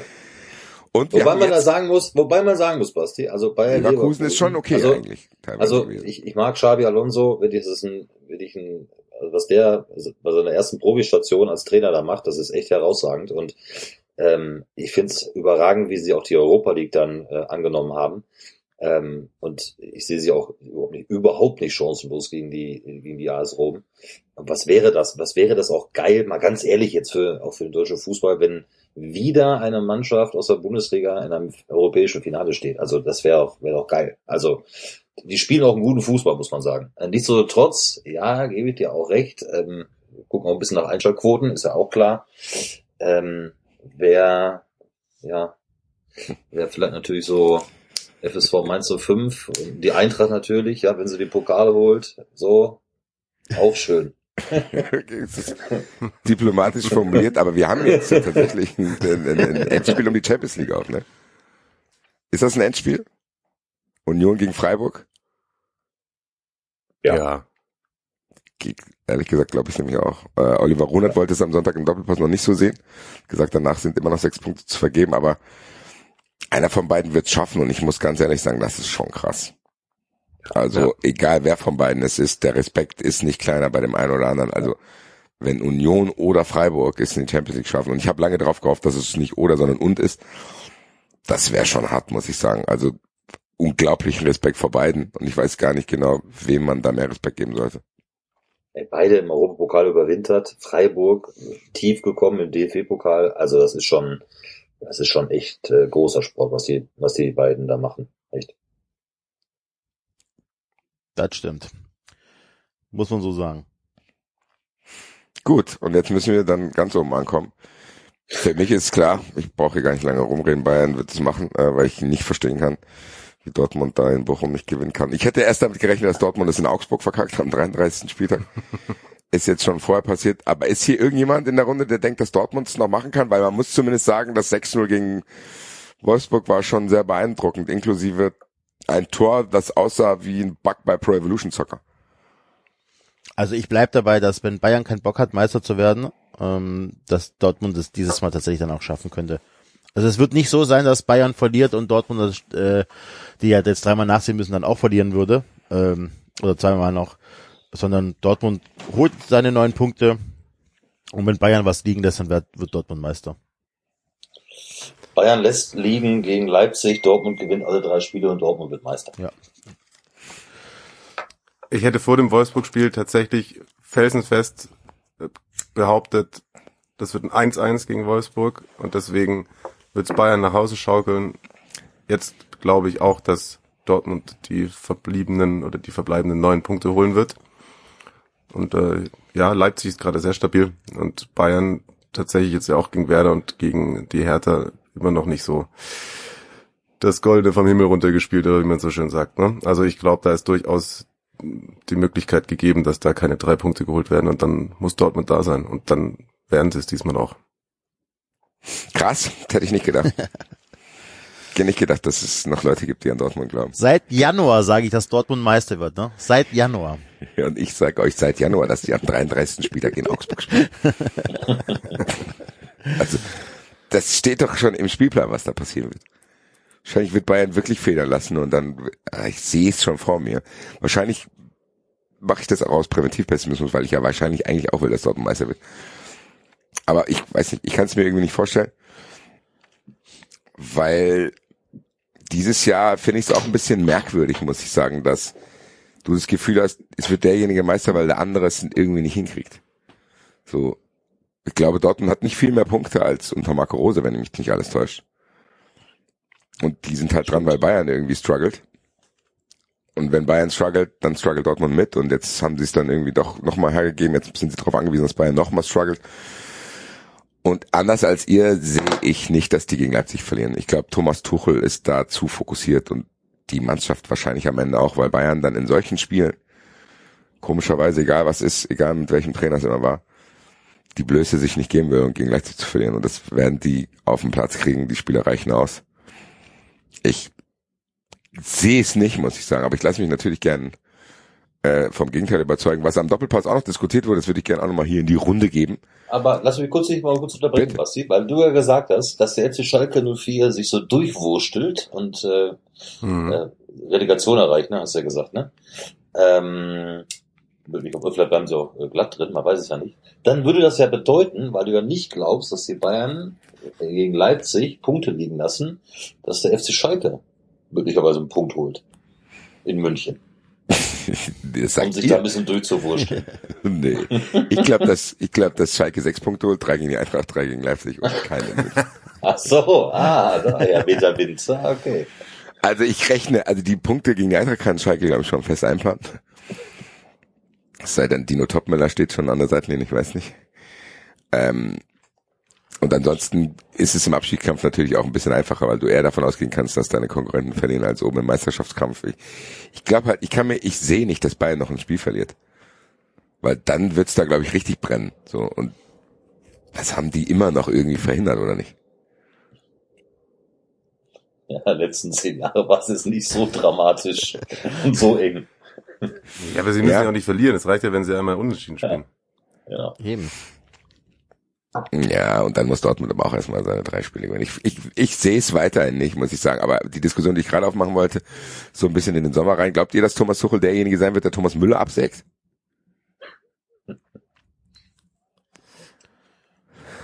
Nicht alle auf einmal. Traut sich keiner was gegen Thomas Müller jetzt zu sagen. Nicht mal hier traut sich irgendjemand Nee, was gegen aber Thomas Müller zu Wenn sagen. einer, dann er. Das würde ich nämlich auch sagen. Aber ich glaube, es wäre sogar einfacher für Tuchel Müller abzusägen, wenn er nicht Meister wird. Weil, Ah nee, das ist Bullshit, weil der spielt ja jetzt schon kaum eine, keine Rolle mehr bei Tuchel. ich habe das Gefühl, er leitet es schon ein bisschen ein. Weil irgendeiner muss es irgendwann machen, oder nicht? Ja. Also ich bin geografisch 200 Meter vom Trainingsgelände entfernt, aber so sonst sehr weit. Ich habe keine Ahnung. Deine Zeit kommt, wenn wir über das Champions League Halbfinale sprechen. Ne? Das war übrigens auch das Einzige, was Enzo gesagt hat, weswegen ihr mich einladet. Das muss hier Thomas Tuchel und Thomas Das war so, ich habe dich eingeladen, bevor ich mit Basti drüber gesprochen habe. Und ich dachte, wir laden dich einfach nur für eine 30 Minuten oder sonst was Geschichte an. Danach sagte Basti, ja, der Marco kommt auch, wir machen eine richtig lange Sendung, am Schluss reden wir über Pornos mit denen. Ja, und gleich noch über Pferdezucht oder was. Also, Seid mal froh, wir haben quasi äh, über Bord geworfen mit euch Ton der Hüttenwirt als Taschenroman zu lesen. Also von der Sonne. Ihr redet hier über die Bundesliga. Äh, Marco, dein Take noch Aber- zu Thomas Müller? Ähm, naja, es gab ja schon mal einen, Trainer, der über Thomas Müller gestolpert ist beim FC Bayern, ähm, der ja auch durchaus eine Frankfurter Vergangenheit hat. Ähm, Auch über seine Frau. oh, Aha. äh, mhm. Also das könnte natürlich, also ist natürlich schon ein paar Jahre her jetzt. Ähm, jetzt ist Thomas Müller ja 33, ne? Also vielleicht ist er so ein, wie soll ich sagen, äh, vielleicht ist er auch irgendwann mal so ein, so ein hier und da noch kickender Co-Trainer oder so. Ähm, ich, da wird es einfach äh, wichtig sein und, und das, das wird man dann beobachten müssen, inwieweit man das wirklich auch kommuniziert. Äh, nicht nur erstmal miteinander intern, Thomas Tuchel und, und äh, Thomas Müller, sondern wie man dann auch mit nach draußen geht, äh, letztendlich. Ähm, Fakt ist, dass Thomas nun mal nicht mehr äh, jünger wird im Moment, aber immer noch seine Wichtigkeit hat. Ähm, aber das, das müssen die jetzt alles natürlich miteinander bereden. Wie die Planung von Thomas Tuchel aussieht, mit Müller oder auch nicht, oder so ein bisschen teilzeitmäßig. Das wird ja, das ist ja so ähnlich wie bei Borussia Dortmund, Marco Reus, der, der ist Kapitän ähm, verlängert nochmal einen Vertrag, aber der kommt im Moment nur von der Bank, weil er einfach keine Chance hat, im Moment in die Startelf zu kommen. Und äh, Thomas Müller natürlich noch einen Namen, der ja natürlich noch mehr polarisiert, ne, als Marco Reus bei allem Respekt. Ähm, das ist, das ist nun mal Mr. FC Bayern letztendlich. Das ist total spannend. Ähm, und dann bin ich, äh, ja, ich, glaube nicht, dass es so, ein, so, eine Komplikation gibt wie mit Kovac und Müller, äh, dass Kovac dann letztendlich auch über, über Thomas Müller dann gefallen ist. Das kann ich mir nicht vorstellen. Das werden sie schon sauber miteinander kommunizieren. Und das hat man ja auch gesehen. Ich glaube, wo war es bei Manchester City, als Thomas Tuchel mit Thomas Müller äh, über Auswechslungen und Einwechslungen gesprochen hat. Äh, das war ja schon so eine Art, ja, spielender Co-Trainer im Grunde genommen. Ich glaube, das werden die schon sauber klären. Den Eindruck habe ich auch. Ich glaube, dass äh, Tuchel derjenige ist, wie Marius gesagt hat, wenn einer es schafft, dann er. Und ich glaube, dass es halt auch irgendwann gemacht werden muss, ohne dass es Stress gibt. Und vielleicht ist Thomas Müller auch gut beraten, wenn er so einen Philipp Lahm-Move macht und sagt, ey, ich bin jetzt nochmal Meister geworden. Macht's gut, ciao, bevor ich hier so langsam rausslide. Also, weil er hat ja schon eine Legacy. Ich meine, bei aller Antipathie, die ich gegen ihn habe, muss man mir ja schon Respekt vor seiner sportlichen Karriere zeigen. Und aber ich weiß nicht, ob ein 34-jähriger Müller, wenn du dann ständig die Diskussionen hast, im FC Bayern gut tut, muss ich sagen. Also, dass du dieses Thema dir halt behältst, weil dann musst du es, wie du es gesagt hast, du musst es im Sommer klären. Und du musst auch klären, dass es keine Nachfragen gibt. Und wenn er die ersten vier Spieltage auf der Bank sitzt, dann jeder zweite Zeitungsartikel darum geht, ob Thomas Müller spielt. Also es ist auf jeden Fall, glaube ich, auch richtungsweisend für den FC Bayern, weil man auch nicht vergessen darf, Manuel Neuer, bei dem redet gar keiner, der kommt ja auch wieder was mit dem sein wird, weil Jan Sommer hat jetzt auch nicht so krass eingeschlagen, also bei Bayern wird es im Sommer unabhängig davon, was in der Meisterschaft passiert, auch unglaublich interessant. Also ich glaube nicht, dass wir denselben Kader und dieselbe Spielweise nächstes Jahr bei Bayern sehen werden, muss ich sagen. Ja, vor allem nicht, wenn sie nicht Meister werden. Dann wird, wird richtig viel Geld investiert. Jetzt ist natürlich alle nicht, was Thomas Müller äh, so will, ne, was in seinem Kopf so rumspukt, ob er, ob er diese Rolle, wenn sie denn dann so eine Rolle sein sollte, dass er jetzt nicht mehr der unumstrittene, ähm, der unumstrittene Stammspieler ist, ähm, ob, ob ihm das genügt oder ob er damit fein ist oder dann eben die Biege macht. Aber Thomas Müller hat natürlich so eine große Wichtigkeit beim FC Bayern, gerade auch neue Spieler, junge Spieler heranzuführen, zu integrieren, ne? Vielleicht sich auch mitzuentwickeln, aufgrund aus seiner Erfahrung, seiner Routine, ist nicht nur, weil er halt irgendwie gefühlt schon tausend Spiele gemacht hat, äh, sondern äh, Nationalspieler, ähm, du hast ja die, die, die Karriere angesprochen beim FC Bayern, der hat ja schon eine enorme Wichtigkeit da im Club.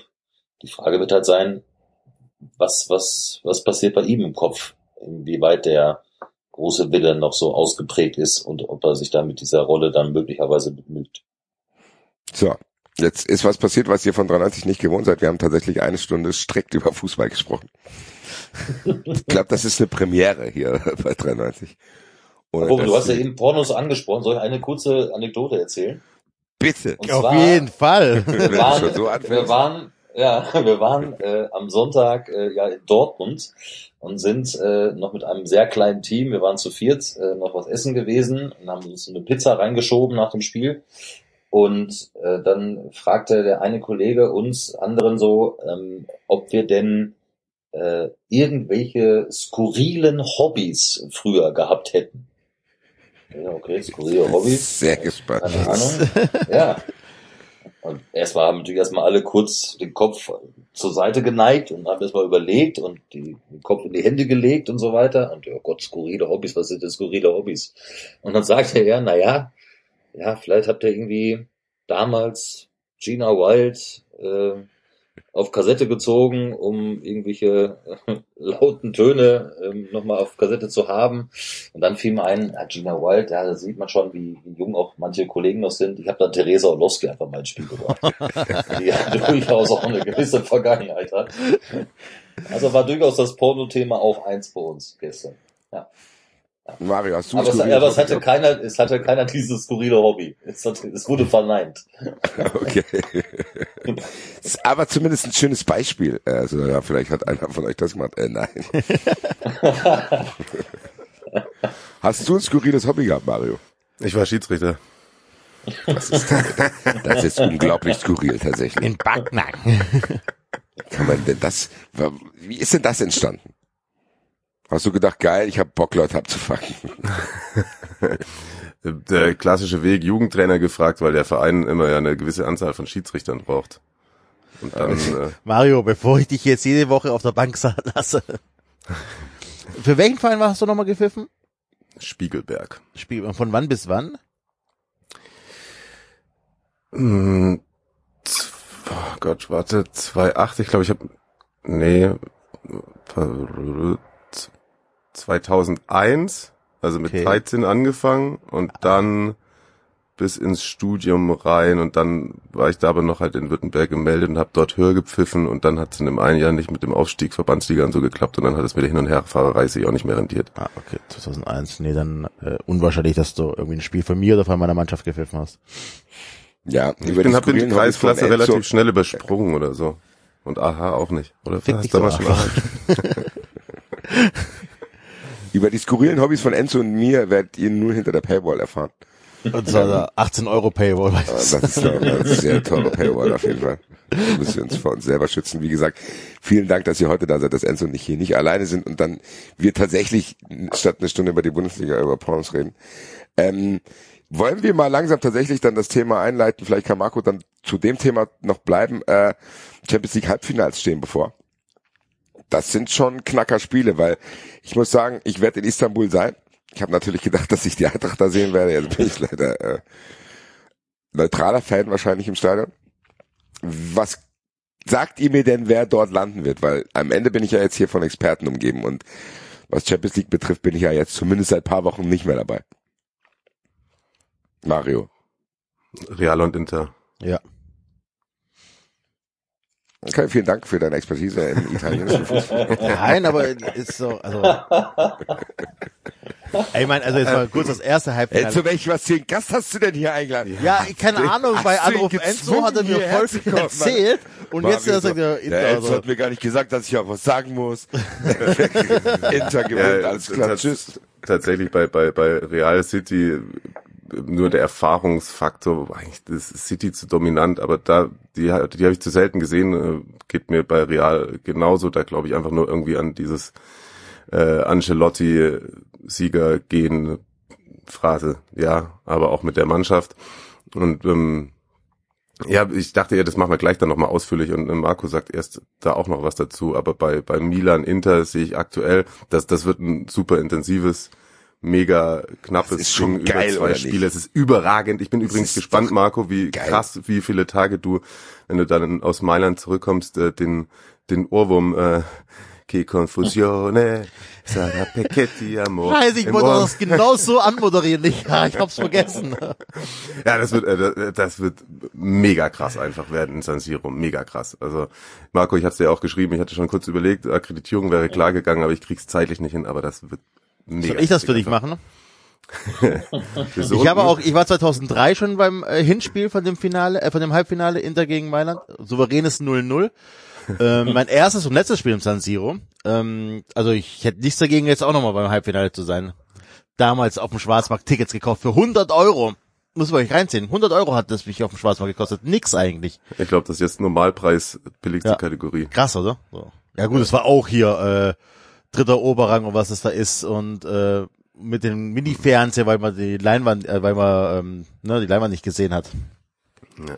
Wobei natürlich Milan gegen Ancelotti dann auch geil wäre im Finale. Der hat ja damals, da war er, saß er auch, äh, stand er auch an der Seitenlinie und der hat jetzt letztens in einem Interview gesagt und der hat, weiß Gott, schon einiges erlebt als Fußballtrainer und hat nochmal gesagt, das war und ist bislang immer noch die Erfahrung, die er gemacht hat, und da stand er so unter Druck, stand er noch nie. Also vom Hinspiel, so das, das Klassische, was Mertesacker auch mal gemacht, äh, gemeint hat, er dauerhaft eigentlich vor Aufregung und Druck kotzen müssen vor diesen Wochen da in, äh, in Mailand.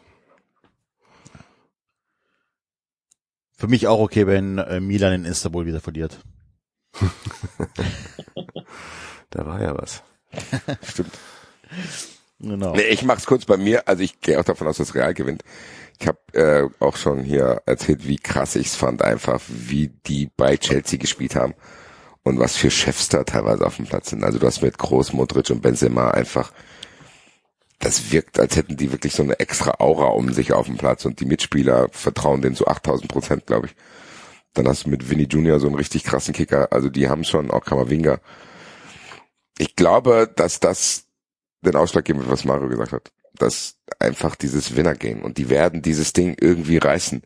Da kann Pep sich noch so lange auf seinen Dachboden setzen und 70.000 Videos hin und her schieben und Taktiktafeln aufessen.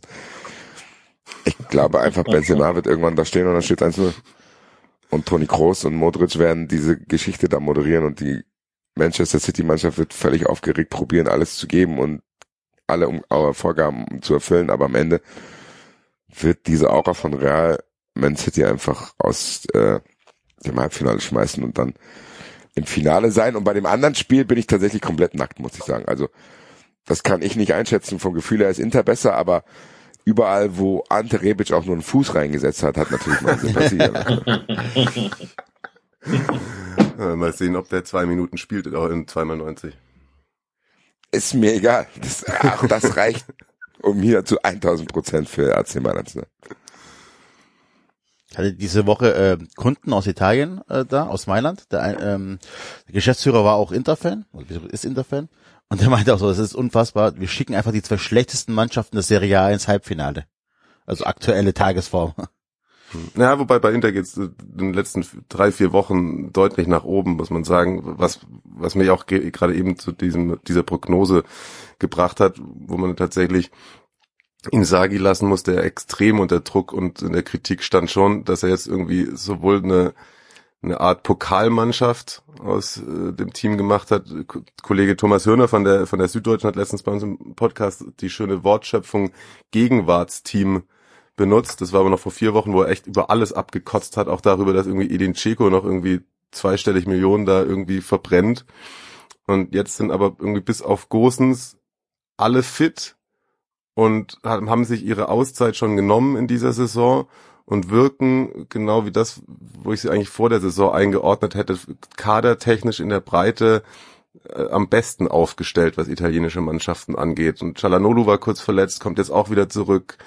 Ähm, ist auch ein guter Regler. Barella läuft nochmal krass zur Form auf. Da auf links haben sie, wenn ihr den, also wenn Basti sagst, da bist dann, bist dann nackt, aber wenn du den mal zocken siehst, da auf links haben sie die Marco, der unfassbar viel Energie hat, weswegen auch meistens Gosens nur Rotationsspieler war da auf der Position. Ähm, also, ja, und auf einmal trifft dann nochmal Lukaku wieder und funktioniert zusammen mit Lautaro Martinez und das ist schon massiv. Deswegen haben sie da aus meiner aufgrund der Formkurve die Nase vorn und dann gewinnt auf einmal am Milan am Wochenende gegen Lazio, die die Wochen äh, davor alles weggeschossen haben, nachdem Milan davor irgendwie nur unentschieden gegen schon das fast abgestiegene Cremonese gespielt hat. Also deswegen, aus Milan werde ich nicht schlau. Deswegen glaube ich im Endeffekt auch mit der ganzen Kulisse und den paar auch erfahrenen Spieler, die dann, die dann Milan hat, die Giroud, so deswegen wird es kein klares Ding für Inter. Ich würde so rein auf dem Papier eher für ähm, Inter gerade bewerten wollen, aber boah, unfassbar schwer, da irgendwie jetzt eine endgültige Prognose abzugeben. Das ist ja noch mal ein Derby, das ist alles noch mal ein bisschen anders, ne? Also auch. Ja, voll. Du hast ja kein, kein reines Heimspiel, so in der Richtung, also für beide Mannschaften nicht. Ja. Marco, wie sind deine Tags äh, zum, zum Champions League Halbfinale? Ist irgendwas dabei, was du kommentierst? Äh, ja, das Mailänder Derby. Also Tatsächlich glaube ich, dass es Leute gibt auf der Welt, die schlimmere Berufe haben als du. also ich sag dir die Woche, ich sag mal, also dann Mittwoch San Siro und Donnerstag im Olympico zu sein, also es ist schon, äh, es gibt oh. schlechtere Berufe tatsächlich. Olympico ähm, wird auch so krass. Ja, also beide äh, rappelvoll die Arenen, ähm, gerade auch in Rom, was ja super schnell ausverkauft. In, in Mailand habe ich gehört, ähm, also ganz locker äh, sechsstellig äh, hätten sie verkaufen können an Tickets, ähm, sowohl äh, für das Heimspiel von Milan als auch für das Heimspiel von Inter. Ähm, also da kursieren Zahlen, was ich von 150, 200.000 Tickets da jetzt gerade für, für, das, für den Mittwochabend. Ich find's total schwer. Also, was soll ich Mario auch widersprechen? Das würde mir nicht im Traum einfallen, äh, der sich so gut auskennt in der Serie A und alles da eingeatmet hat. Ähm, die haben jetzt schon dreimal gegeneinander gespielt diese Saison. Man, die kennen sie natürlich in- und auswendig. Ähm, also ich, ich glaube, es, es werden super knappe, knappe Spiele werden. Ähm, und alles, was jetzt so war äh, am Wochenende und in den vergangenen Wochen, das ist vollkommen Makulatur. Ähm, weil beide natürlich wissen, so wir haben die große Chance, jetzt ins Finale einzuziehen. Und ähm, da, da stehen zwei Mannschaften sich gegenüber, die, die eben nicht Juventus Turin zum Beispiel heißen, ne, sondern Inter und Milan, ähm, der jetzt entthronte Meister gegen den letztjährigen Vizemeister. Also da ist so viel, so viel Brisanz drin, äh, so viel Derby drin, da traue ich mich gar nicht zu sagen, äh, wer da durchgeht. Also I don't know. Ich glaube, das wären super enge Spiele. Genauso wie bei Man City gegen Real, wenngleich Real natürlich ja eigentlich die Instanz ist ne, in diesem Wettbewerb. Das muss man ja auch sagen tatsächlich. Und ich traue es denen auch wieder zu, ähm, wie schon unter sie dann, dass sie den Titel wieder mal verteidigen. Ähm, das hat er bisher nur Real geschafft. Ähm, weil sie, das habt ihr auch alle gesagt, eben ähm, ja, einfach die, die Bosse da haben auf dem Platz, äh, die das Spiel dann an sich reißen und einfach das so abgebrüht dann runterspielen und immer dann genau da sind, äh, wenn sie es brauchen. Aber Man City auch nicht so schlecht in dieser Saison. Ähm, Chance aufs Triple, Erling Haaland, Premier League Rekord aufgestellt, trifft auch nicht so schlecht im Moment. Günduan doppelt getroffen.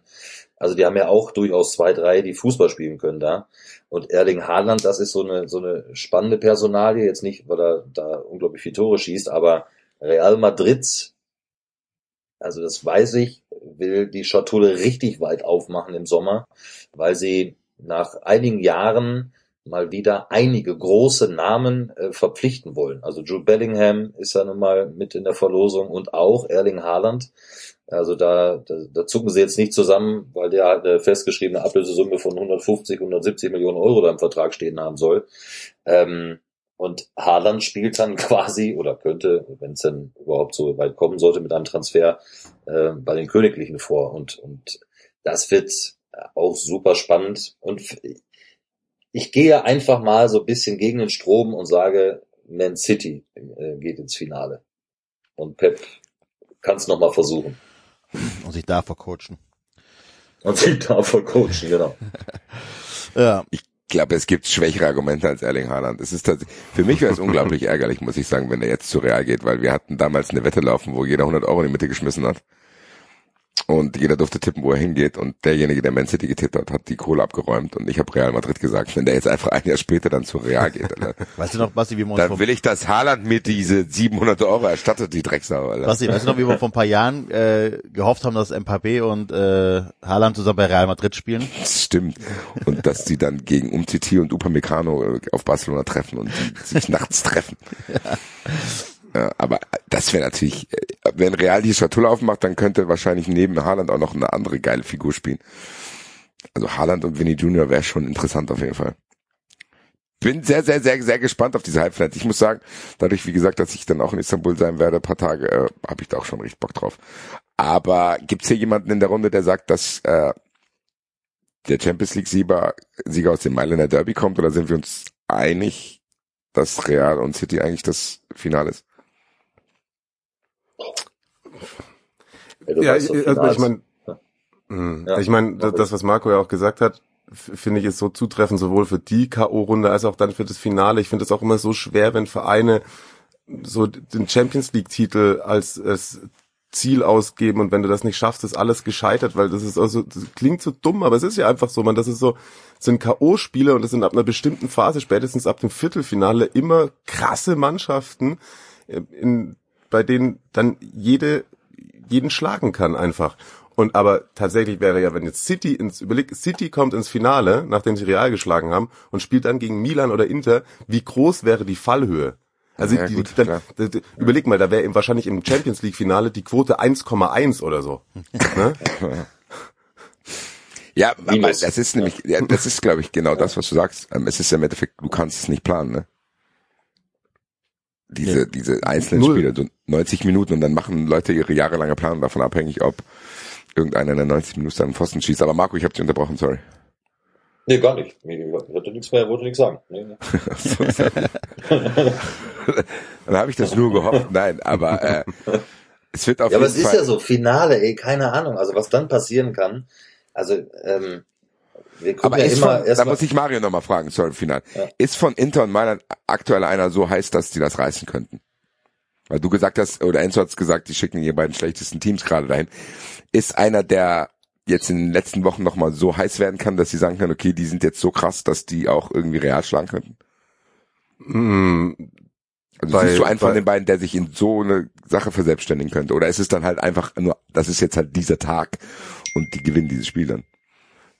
Dieser Tag und schon auch Inter. Krasse Torwart, ähm, Barella und vorne irgendwie, wenn dann, keine Ahnung, wir haben voll viele Videos von Lukaku im Kopf, wie er in den letzten Monaten irgendwelche Dinger zwei Meter vom Tor am leeren Kasten vorbeigeschoben hat. Aber was haben wir auch für Bilder von dem gehabt, wie der in der, auch in der Premier League seine Abwehrspiele dominiert hat? Der ist einfach eine Maschine und wenn der an einem Tag irgendwie da einmal richtig heiß läuft, why not? Und dann, das ist ja ehrlicherweise etwas, das, das die zwei Mannschaften, ja vor allem Inter auch noch beherrschen. Und da würden sich dann vielleicht auch wieder einige ins Fäustchen lachen, die dann sagen, ah, jetzt kommt wieder italienische Catenaccio, was sie ja nicht sind, was sie aber schon können. Und dann murmeln die denen das dann vielleicht gegen City genau das, was du gerade in dem Realspiel beschrieben hast, dann murmeln die denen eins rein und auf einmal wird City wieder nervös und macht irgendwas anderes und dann stellen die sich da hinten rei- rein. Ähm, De Frey und äh, Acerbi gewinnen jeden Zweikampf und alle spitzen Ellenbogen sind in nur allen äh, an allen Körperteilen der Gegner dran und dann kommt irgendwie noch Checo mit 35 und ist auch irgendwie abgewichst. Also why not? Aber eine halt geile Story. Ja. Also ich bin großer Edin Dzeko Fan, also von mir aus kann auch Edin Dzeko die Champions League gewinnen. Ich fand den auch mega lang underrated. Also ich habe den selber so nicht wahrgenommen, aber wenn du teilweise siehst, wie der auch spielerisch ist, also Tempo hat er natürlich nicht mehr, aber wie der auch Bälle festmacht und sich auf engstem Raum mit seinem Körper dreht und was der für eine für eine Schusstechnik hat und alles, also das ist War äh, Ich war schon immer großer Edin Dzeko Fan. Es gibt ja die Story von äh, den Eintracht Scouts, die damals bei Teplice auf der Tribüne saßen und sich entscheiden mussten, ob sie Martin Fehlin oder Edin Dzeko. ja, der Fehlin, der ist ein bisschen athletischer hier. Lass an den nehmen, Alter. Der zündet schön Grill zu Hause an, Alter. Und ist jetzt MMA-Fighter. Während der andere kurz davor steht, ins Champions League Finale zu kommen. Aber na gut. Ich will mich nicht beschweren über die Geschichte von Eintracht Frankfurt, ehrlich gesagt, nach den letzten Jahren. Äh, ja, Enzo, äh, ich bin, was meine Themen betrifft, ehrlich gesagt ein bisschen blank. Hast du noch was oder äh, wollen wir unsere Gäste schon in die Nacht entlassen? Äh, Ich glaube, wir sind durch, oder? Mit allen wichtigen Themen. Wir haben Abstieg, wir haben Frankfurt, wir haben Champions League Halbfinale besprochen, ähm, Hertha angesprochen. Tatsächlich haben wir gar nicht mehr. Wenn wir nur über Fußball reden, dann ist tatsächlich, äh, dann war's das schon. Ja, dann bleibt es mir auch ich hätte tatsächlich, wenn wir, wenn, wenn wir noch so lustige, äh, weil wir vorhin auch bei Schiedsrichterei hatten, dann, dann holen wir noch mal ein paar Schubladen und Klischees in Italien raus. Da gibt es jetzt, es bahnt sich eventuell noch mal ein Schiri-Skandal an. Ja, das stimmt. Hast du es gelesen? wir- müssen noch über Juve und so reden. Natürlich. Ja, wobei, ich, ich weiß gar nicht, äh, dass man es wieder mit Juve in Verbindung bringt, das ist natürlich auch ein Klischee. Aber da ist jetzt ein Linienrichter, hat im Nachgang einer Partie, als der Schiedsrichterbeobachter in die Kabine gekommen ist, das war bei einem Spiel Empoli gegen Milan Empoli, und dann hat er das Gespräch recorded. Und der Schiedsrichterbeobachter hat gesagt, ja, ich habe jetzt die letzten Jahre auch viel äh, hier Serie B und Serie C beobachten äh, müssen.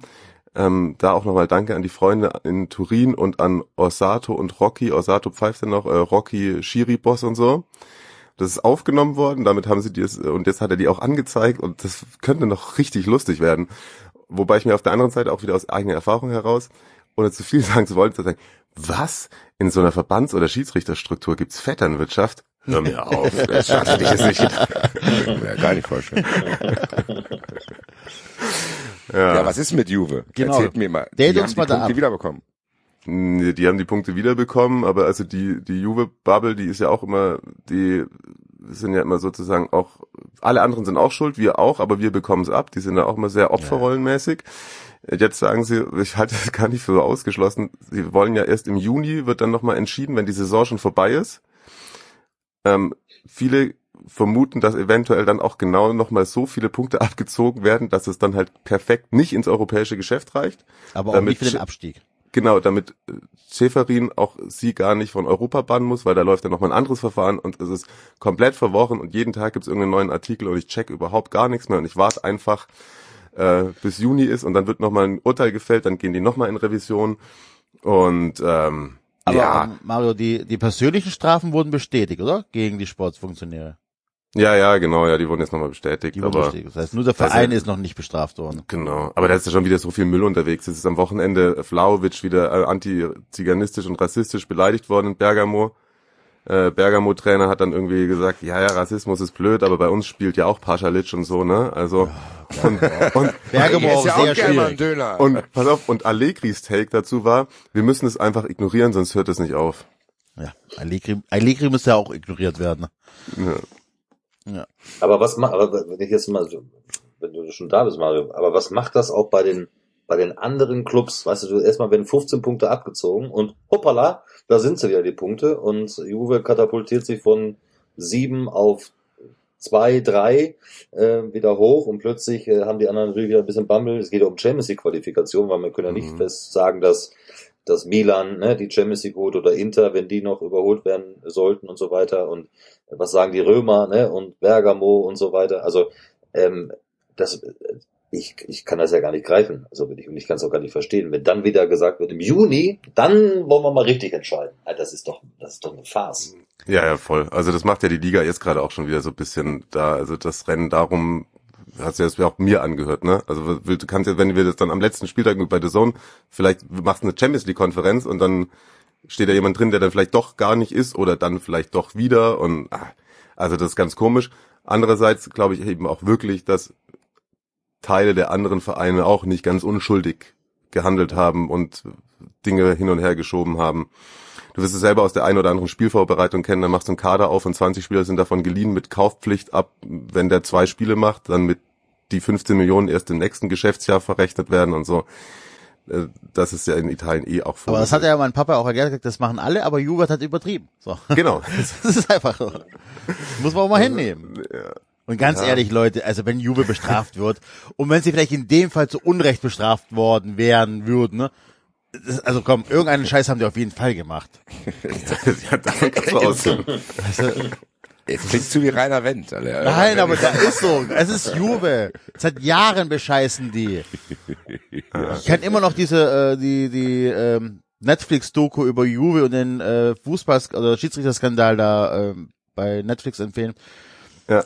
Ich war so wütend beim Schauen. Ich war so, so wütend. Ich habe echt mehrmals abbrechen müssen, weil ich das nicht ertragen habe. Vor allem, wie er selber am ganz am Ende dann noch sitzt mit der Zigarre Ja. und keinen einzigen Tag im Knast saß und immer noch sagt, er ist eigentlich unschuldig und die anderen sowieso. So Ja. ein Wichser, ey. Zwei schöne Namen aktuell, ne? Frosinone und äh, Genoa sind aufgestiegen mit den Trainern Fabio Grosso und Alberto Ciladino. Ah. Oh, Fabio Grosso. Ah, mein Lieblingsspieler. Ich habe mir nie ein Trikot von ihm gekauft, weil es ein bisschen scheiße aussieht, wenn so ein dicker Mensch Grosso hinten draufstehen hat, aber ah, 2006 verliebt in ihn, ey. Ja, Ja, Freunde der Sonne. äh, Enzo, wir beide bleiben noch ein bisschen, erzählen so ein bisschen 93 intern, Ja, wie es jetzt noch. die nächsten Wochen weitergeht. Äh, ihr beiden äh, habt tatsächlich uns ein bisschen gerettet. Wir werden uns jetzt auch noch zusammenreißen äh, durch den Einfluss von euch. Ey, vielen, vielen Dank, dass ihr euch die Zeit genommen habt. Es wird nicht das letzte Mal sein, dass wir euch einladen. Äh, spätestens, wenn äh, Ante Rebic die Champions League gewonnen hat. oder Juve abgestiegen ist. äh, Oder Dortmund doch noch Meister geworden ist. Also es gibt genug Ereignisse, die passieren können. Äh, vielleicht sehen wir uns auch irgendwo nochmal äh, auf irgendwelchen Fußballreisen. Ich bin mir da ziemlich sicher. Vielen, vielen Dank an euch zwei. Sehr, sehr gerne. Sehr gerne. Viel Spaß in Italien, Marco. Vielen Dank. Ja. Vielen Dank. Und falls auf von euch ein Ticket für äh, Leverkusen gegen Rom besorgen kann, ich wäre auch dabei. Alles klar, ist das auch mit wieder. sehr kurzfristig übrigens, sehr kurzfristig nur so, ne? Also ist schon in anderthalb Wochen. Ja, also, das jetzt- das, das ist dass für meine Verhältnisse für meine Verhältnisse ist es weit im? Voraus geplant. Sei froh, dass ich nicht irgendwie Dienstagmorgens anrufe, soll ich mir das Spiel angucken. Welche Kommst in der? Halbzeit dann, oder? Als Buffet. Auch das ist schon vorgekommen. ja. Alles klar. Reingehauen. Bis dann. Danke. Bis Ciao. dann, ne? Soweit. Ciao. Ciao. Ja, Enzo. So, ich guck gerade auf die Technik. Jawohl, wir sind noch wir zwei dabei. Sind wir, Das ist wie im Teams-Meeting, wenn du immer hoffst, dass die richtigen Leute raus sind, damit du noch ablästern kannst. Ist er raus? Ist er wirklich raus? Ja, aber so, cool. Enzo, jetzt können wir uns wieder entspannen. Nee, so seriöse Gäste ist Ja, nicht über so einfach. Fußball reden. Und dann haben Gleich die auch Ahnung. zwei seriöse Gäste auf einmal. Gottes Willen. Dann haben die auch Ahnung von Fußball, können das direkt Ja. auch widerlegen, wenn man Schwachsinn bloßgestellt, Alter. Also ich kann festhalten, das machen wir nicht mehr. Ich bin ja auch erschöpft wie nach einem Marathon, ey. So eine Scheiße, Alter. War das anstrengend. Macht der Rasenfunk das, Alter. Jede Woche über Fußball reden, Alter. Oh, da merkst du aber auch echt, wie langweilig der Fußball ist. Und Scheiß zwischendurch, ja, und dann wird der Meister, ja, da müssen wir haben schon gut gespielt, gell? Ich sag, Nein, äh, überragende Typen, äh, vielen, vielen Dank. Mega. Freunde unserer Sendung. Enzo, jetzt sind wir beide alleine, haben keine Kategorie im Gepäck und äh, können einfach noch ein bisschen so rumlabern. Wir können ja euch ja mal ganz kurz abholen. Äh, in den nächsten Wochen 93, wir wissen noch nicht genau, welche Konstellation wir sind. Wir werden nicht ins Detail gehen, wir können euch nur sagen, es hat Gründe, es hat wichtige Gründe. Ja. Und es ist nicht so, dass wir hier irgendwas vernachlässigen. Im Gegenteil, wir probieren es so gut wie möglich aufrechtzuerhalten. Alleine, dass Enzo und ich in der Lage sind. Und ich bin mir sicher, dass ihr das hören werdet, wenn wir das irgendwie hinkriegen. Wann auch immer diese Folge hier rauskommt. Genau, da das ist so nicht ganz klar, wann sie rauskommt und wie sie rauskommt. Nein, aber alleine, dass wir das hier so äh, notmäßig aufnehmen, äh, ist tatsächlich für euch und hauptsächlich auch für Fun Friends, wie gesagt, die am Mittwoch nochmal diese Doppelpass-Folge kriegen, probieren das so gut wie möglich aufrechtzuerhalten, gerade jetzt in den entscheidenden Wochen, wenn es um alles geht und vor dem Pokalfinale und vielleicht hat Enzo noch eine Relegation zu spielen, wir wissen es alle nicht und äh, Gegen Hamburg. Hat am Wochenende ein Endspiel um die Champions League, was ja auch surreal klingt, wenn wir das hier sagen. Ja, Freiburg hat am Wochenende ein Endspiel um die Champions League gegen Union Berlin, denkst du so, okay. Das ist krass, ne? Das muss man überlegen. Welcher Also Welt Union sind wir eigentlich 2018 aufgewacht? aufgestiegen. Äh, Freiburg jahrelang von sich gesagt, wir, sind, wir gehören zu den Top 20, ne? Und jetzt sind die, ähm, ja, Mar Mario hat es vorhin angesprochen, dass auch viel Spielglück dabei ist und so weiter. Aber am Ende des Tages ist es trotzdem, ne? Also für, für das, was sie investiert haben, der Nutzen, der dabei rauskommt, ist schon krass. Ja. Es ist surreal, weil die das halt auch in der Saison, wo Doppelbelastung weiter bei denen herrscht, äh, trotzdem aufrechterhalten. Ja. Das ist ja genau das, was wir von bei der Eintracht besprochen haben. So, äh, die haben auch diese Saison europäisch gespielt und auch nicht kurz. So, Freiburg hat gegen Juve gespielt und äh, Union hat gegen Ajax gespielt. Genauso lang wie ihr, oder? Eben. Ja. Und äh, die haben, glaube ich, nochmal weniger Möglichkeiten als die Eintracht. Also, dass die sich so breit aufgestellt haben, dass sie teilweise auch ein bisschen durchrotieren können, ist aller Ehren wert, muss ich sagen. ist halt der Standard-Nachteil, ne? So nach Frankfurt haben die Leute vielleicht auch Bock, weil äh, auch drumherum noch was geboten ist, Berlin ja auch. Freiburg musst du halt auch wollen. So. Ja, nee, und auch von den Stadien her auch alleine. Und so, was die, was, was Vermarktung betrifft. Also ich glaube schon, dass die es noch schwerer haben äh, als ein Verein wie Frankfurt. Und umso krasser ist es ja, was die schaffen. Ich meine, ey, Union Berlin ist ja, ich finde Union Berlin noch krasser als Freiburg. Freiburg hat das über Jahre lang stabil gemacht, die haben in den 90er schon gute Jugendarbeit gemacht, da hat Union noch irgendwelchen Dörfern gekickt, so. Dann die sind, man darf, was, was man halt vergisst, die sind das vierte Jahr erst in der Bundesliga. so. Ja, aber auch, guck mal, wir hatten ja die, die Folge äh, mit dem Sommer, wo der uns erklärt hat, woher die Kohle kommt, so, ja, grau, grauer Kapitalmarkt, Geld geliehen, investiert, Glück gehabt, hat viel geklappt, ne, hätte auch schief gehen können. Aber es ist halt immer noch anders erwirtschaftet als einfach nur hier, ich werf dir das Geld einfach vorne und hinten rein und mach irgendwas draus, wie halt Wolfsburg und Leipzig und, und äh, ja, Hoffenheim, ne? Das ist einfach schon geil, dass so, wenn du fähige Leute hast, die ruhig und besonnen arbeiten, was da aus solchen, aus, aus unseren Vereinen eigentlich passieren könnte, ne? Das ist, glaube ich, wirklich, das habe ich äh, in der Pause auch, ja, ich habe sogar, glaube ich, im Doppelpass gesagt, dass Union auch anderen Vereinen, gerade in Berlin, hast du es ja eins zu eins, den den Spiegel vorhält. Ja. Zu sagen, hi, so viele finanzielle Mittel haben wir nicht, aber wenn man das alles ernst nimmt und jedes Spiel ernst nimmt und das irgendwie auf seriöse Basis stellt und man an einem Strang zieht, dann kann das und das passieren. Da hast du ja auch zwei Trainerpersönlichkeiten mit Urs Fischer und Christian Streich, die absolute Rückendeckung haben, wo dann eben solche Diskussionen wie gerade in Frankfurt auch gar nicht erst entstehen. So, da traut sich wahrscheinlich auch gar kein Funktionär oder Spieler das aufzumachen, weil die sich halt einig sind. Ja, aber die hatten bis jetzt immer nur eine Richtung mit den beiden Trainern. So, ja, Freiburg ist mit Streich abgestiegen, aber das war noch ein anderes Freiburg. Auch da musst du mal gucken, was passiert, wenn du äh, nächstes Jahr Champions League spielst und dann plötzlich aber nur noch 10 in der Liga wirst. Ob da nicht eventuell auch Stimmen laut werden könnten. Da würde ich Freiburg, äh, Berlin noch nicht davon befreit machen.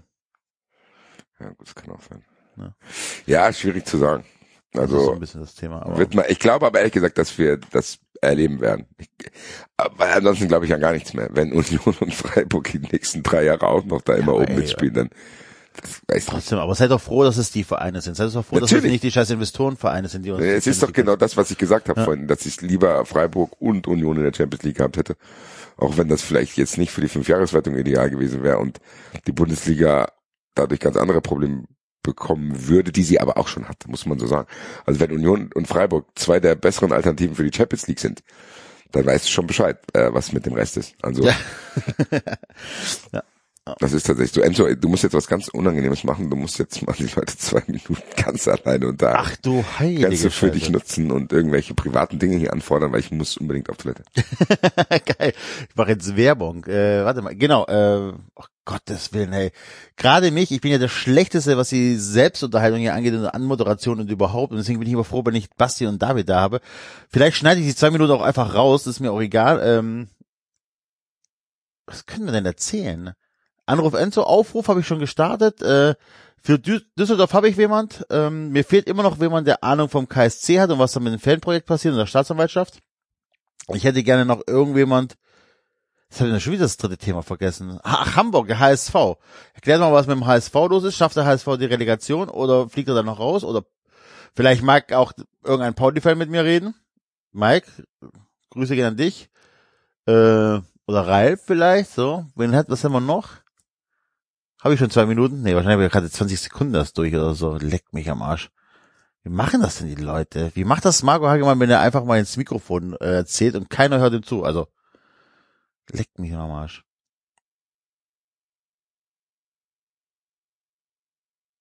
Ich habe jetzt extra geschwiegen, damit ich schneiden kann. Ja. Ja, und sonst ist das Wetter in Köln gerade gut. äh, hat ein bisschen geregnet vorhin. Hab ich's Fast geschafft? traurig. Was hast du erzählt? Ich habe jetzt, ich habe äh, meinen Aufruf gestartet. Äh, Düsseldorf, Hamburg, äh, Karlsruhe. Ah, sehr gut. Und dass das Wetter in Köln gut ist. Und ich habe mir, ich habe zehn Sekunden geschwiegen, um Schnittfleisch zu haben, wie wir Experten sagen. Das wissen die Leute ja auch nicht, dass ich hier komplett die Technik hier am, äh, am Start Ja, Leute, habe. es ist ein Wahnsinn, was wir hier beide an den Start bringen. Zumindest ist es ein Test für uns, für unseren gemeinsamen Podcast. genau. Der gesponsert wird von äh, Bei OnlyFans. bei My Dirty Hobby gesponsert. Das ist ja eigentlich gar nicht so eine schlechte Idee, Enzo. Die mal anzufragen. An Fragen, ob My Dirty, weil die haben keinen Podcast, glaube ich. Nee. Und dann Dann laden wir hätten uns wir jede Woche einen anderen Gast, die können sich vorstellen, die können mit Gäste. Tinnen. Hä? Wir werden ja diverser als hier. Ja, wir hätten dann verschiedene Gäste aus allen Bereichen. Oh, das wäre spannend. Das wär, ich fände das wirklich spannend, ehrlich gesagt. Ja. Fragen Was, soll schon gekommen? passieren, wenn zwei Männer über Pornos reden? Das kann auf gar keinen Fall irgendwie. Ja, wir haben ja auch dann, wir haben ja auch dann, also wir, wir wir sind ja passiv da beim Fragen. Das gab, kennst du, das gab's früher bei Sport 1. Und zwar, ähm, Die, die René Wuscho. ja, genau, genau. So Zwei absolute Noobs, die, aber die, die haben meinen Traum gelebt. Ernsthaft. Die haben meinen Traum gelebt. Die haben sich da jede Woche irgendwelche Darsteller oder Darstellerinnen da eingeladen, mit denen da über ihre Filme gesprochen. Und ich dachte mir so, ey, wie geil ist das denn bitte? Der geilste Beruf der Welt. Ja, ich tue mich immer noch schwer, in deiner Free-for-All-Folge da mit dir ins Detail zu gehen. Deswegen, Ja, äh, ja, ja, das machen wir auch mal nicht. hier sein. Wir nicht. Haben aber jetzt unsere gemeinsame Open Mic Session. Hast du irgendein Thema, was wir beide mal besprechen können, wenn wir mal hier alleine sind und wir ein bisschen über Boah, das- David und Axel lästern? Nein, das wäre, machen wir nicht. Äh, Das machen wir auf gar keinen Fall. also wir machen das oft genug, aber jetzt nicht hier. nee, äh, weiß nicht. Wir können uns Nee. ja einfach mal hier privat unterhalten, du. Da ist ja keiner dabei. ja, und dann ähm, machen wir ein paar Piepstöne drüber. Wann sehen wir uns denn das nächste Mal wieder? Uns lange nicht mehr gesehen. Eine gute Frage. Der nächste Anlass wäre dein Auftritt in Hanau. Stimmt, 16.8. mal, liebe Freunde. Kauft Ja. euch Karten. Axel Da- ist mit mir auf der Bühne. Henny Nachtsheim, Heike Berufka, Stefan Reich und Marvin Mendel. Richtig geiles Line-Up. Sehr krasses Line-Up und unglaublich gutes Wetter hoffentlich, unglaublich geile Location. Also komm vorbei. Enzo wird auch da sein. Ja, auf jeden Fall. Die Aftershow-Party in der VIP-Loge. Also ich werde dich in der VIP-Loge platzieren, dass du, wenn ich von der Bühne runterkomme, will ich, dass du schon mindestens genauso viele Bier drin hast wie in der Union-Loge. Das ist nichts für mich, ne? Ich habe da, also das, ohne Scheiß, ich liebe das ja wirklich. Ich habe das geliebt und will das eigentlich immer machen, aber ich kann da, ich gehe da kaputt. Ich weiß gar nicht, wie du das immer machst, wenn du auf irgendwelchen Veranstaltungen eingeladen wirst und es dann irgendwie eine Open Bar gibt oder so, ne? Das ist äh, mein Untergang. Freie Getränke es ist sind nicht so, dass ich das immer gut handeln kann, Enzo. Haben wir doch ein Thema gefunden. Ja. Also diese Open-Bar-Geschichten sind tatsächlich gefährlich. Gerade wenn das, also bei Union war ich nicht so gefährdet. Da war ja die Zeit, wo ich eh nicht gesoffen habe. Ja, okay. Oder konnte ich es mir quasi auferlegen selber. Und zwar auch ein Sonntagsspiel. Ja, ja, okay. Ja. Das war dann eh so, dass ich dann, sonntags ist jetzt nicht so mein Tag, wo ich denke, okay, am Freitagabend wäre das was anderes gewesen. Aber du hast schon recht, diese Open-Bar-Geschichten auf diesen ganzen Veranstaltungen sind gefährlich auch aus einem Grund, weil die Veranstaltungen meistens langweilig sind. Das kann sein. So, dann stehst du dann da. Hi, Smalltalk, Smalltalk, Smalltalk und dann wollen die noch einen Weißwein und denkst, dir, ja komm, wollen sie noch einen Weißwein? Ja, ja, mein Gott. Und Da gibt's ja auch so Veranstaltungen, wo das nachgefüllt wird, auch wo du, kannst du gar nichts machen. Ja, das war ja das Problem bei der Union. Da war halt eine Bedienung, die, keine Ahnung, die hat mir andauernd neues Bier gebracht. Was soll ich denn machen? Kann ja nicht Nein sagen zu sowas. ist ja unhöflich. Ja, auf jeden Fall. Äh, das war schon cool in der Loge. Können wir mal drüber sprechen? Das haben wir doch auch noch, äh, Union. Äh, liebe Grüße auf jeden Fall. Ja. Dass jetzt wir ein eigenes Kevin Behrens Trikot haben von Kevin Behrens persönlich unterschrieben mit äh, 390 Mega geil, ne? Widmung. Vielen, vielen Dank äh, Das ist, an äh, den Busfahrer. ja. Auch überhaupt in der Union, ne? Da, also tatsächlich haben mich mehrere Leute angeschrieben, ob sie nicht den Kontakt zu Kevin Behrens herstellen sollen. Die würden ihn sehr gut kennen. Also er scheint in der Stadt bekannt zu sein. Ne? Ich habe von vielen Leuten auch gehört, dass das ein unglaublich geiler Typ sein soll. Das glaube ich. Und dass der genau das fühlt, was wir vermuten, dieses Ach du liebe Zeit, wo bin ich denn hier gelandet? Ja. Und also äh, Oliver Runert hat mir das auch äh, in den Werbepausen so erzählt, weil ich ihn darauf angesprochen habe, gesagt, hier wir von 93 sind unglaublich große Kevin Behrens Fans. Äh, und der hat auch gemeint, ja, das ist genau so, wie ihr euch das denkt. So, der lebt den Traum, den wir alle hatten Mhm. und weiß den auch auf diese Weise zu schätzen. So, und ich weiß nicht, warum ich es nicht loswerde, weil ich habe auch Oliver Runert diese Szene dann erklärt, dieses du stehst in Dortmund einfach, machst den Ausgleich vor 8000 Auswärtsfans und auch noch genau auf dem Block, und dann stehst Das du plötzlich da, nachdem du noch nicht vor allzu langer Zeit ein Sandhausen-Trikot anhattest. Was ich, ich habe noch was für dich. Ich äh, schilder dir ein Pro also ich spiele jetzt ein Video ab, welches ein Problem schildert und vielleicht finden wir dafür eine Lösung. Ja, ich gucke mal, ob das so Hervorragend. mal gucken, ob das so klappt, wie ich mir das Die vorstelle. drehen jetzt hier einfach komplett frei. Also wir machen jetzt hier original, was wir wollen. Zucker, nicht Salz. Diesmal ist es ernst. Strichcodes, auch Barcodes genannt, bedrohen uns. Da sind sich zumindest manche Verbraucher ganz sicher. Hinter dem Registriersystem lauern gesundheitsgefährdende Strahlenschleudern, mystische Symbole und unheilbringende Zeichen. Glücklicherweise gibt es eine Wunderwaffe, die den schädlichen Code neutralisiert, aussieht wie ein Tablett und schlappe 1200 Euro kostet. Also, du hast es verstanden, das Problem? Das Problem ist, dass diese Barcodes, die auf Produkten sind, schädlich sind. Genau. Genau. Und jemand hat das gelöst, indem er ein Brett erfunden hat, was er für 1200 Euro verkauft. genau. Und die Frage ist, ob wir nicht sowas auch in unserem Merching. Ist, was ist denn aus der Steingeschichte geworden? Äh, also, es sind, es existieren immer noch die, ähm, die Verpackungen Ja, wo sind die? in Frankfurt. Die sollen mal einer uns geben. Ja, ich kann das anleiern, warte mal. Ähm, das machen wir jetzt direkt, sonst vergessen So, dann ist jetzt hier 390 Scam ist jetzt die Kategorie. Jetzt haben wir sie nach einer Viertelstunde haben wir sie gefunden. Wir bereiten das jetzt mal vor, Enzo. Hi, Weil am Ende also- ganz im Ernst. Letztens hat mir auch einer sowas geschickt. Da gibt's irgendwelche Produkte bei Amazon für 4.500 Ja. Euro. Die auch so eine Scheiße machen. Eh, Am Ende, ich sag dir eine Sache. Wir müssen das Produkt ja nicht mal haben. Wir müssen ja nur, guck mal, weißt du, was wir machen? Wir müssen nur ein Produkt haben, wo wir wissen, wir könnten es kaufen für 10 Euro. Ja. Nehmen einfach nur das Foto von dem Produkt, stellen das bei Amazon rein Und das verbreiten wir dann halt in Facebook-Gruppen. Oh, da müssen wir ja noch nicht mal Geld investieren, sondern er on demand das bestellen. Ja. Und dann fasse ich das an, weil ich ja dann irgendwie, keine Ahnung, so eine Strahlung in meinen Händen habe. Und dann verschickst du das. Und dann verschicke ich das an denjenigen, der das für 2000 Euro bei Amazon bestellt hat. So, jetzt pass auf, ich mache jetzt erstmal die Verpackung klar, ne? So. Ja. Hey, du hast auch noch die Verpackung, die du uns mal angeboten hast für die Steine. Äh, wir sind immer noch sehr, sehr interessiert. Du bist gerade bei 93 live. Ähm, genau, also ähm, melde dich mal bezüglich der Verpackung. Wir wären sehr interessiert. Sehr gut. So, Und auch falls das derjenige hört, der uns damals hier äh, die Steine angeboten hat, äh, meld auch du dich.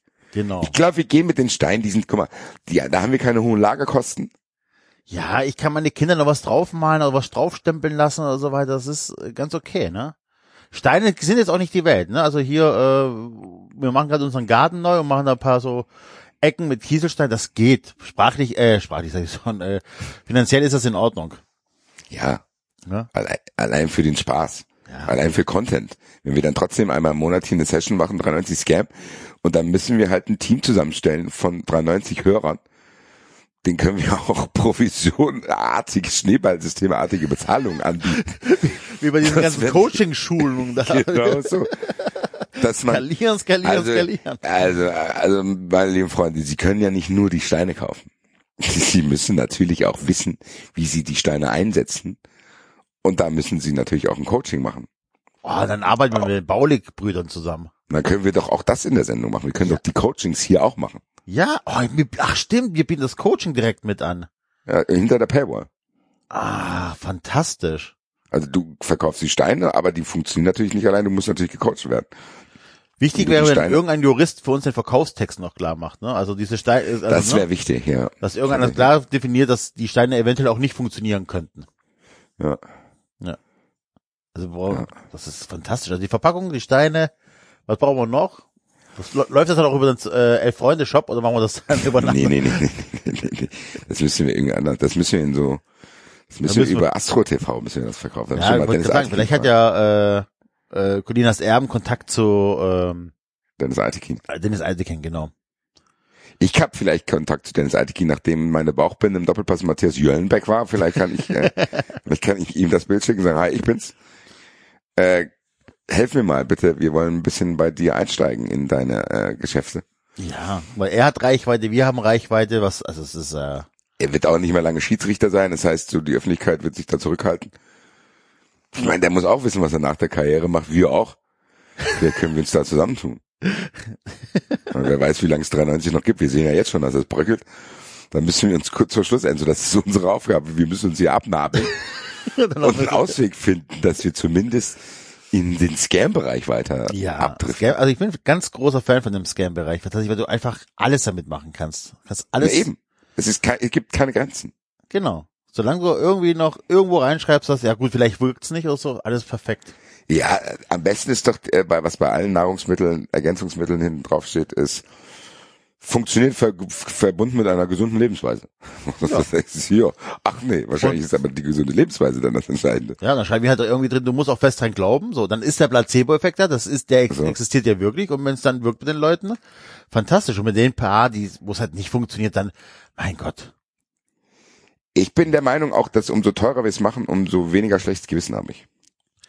Ja, die Gefahr ist nur, dass wenn es teuer ist, dann reklamieren die Leute eher.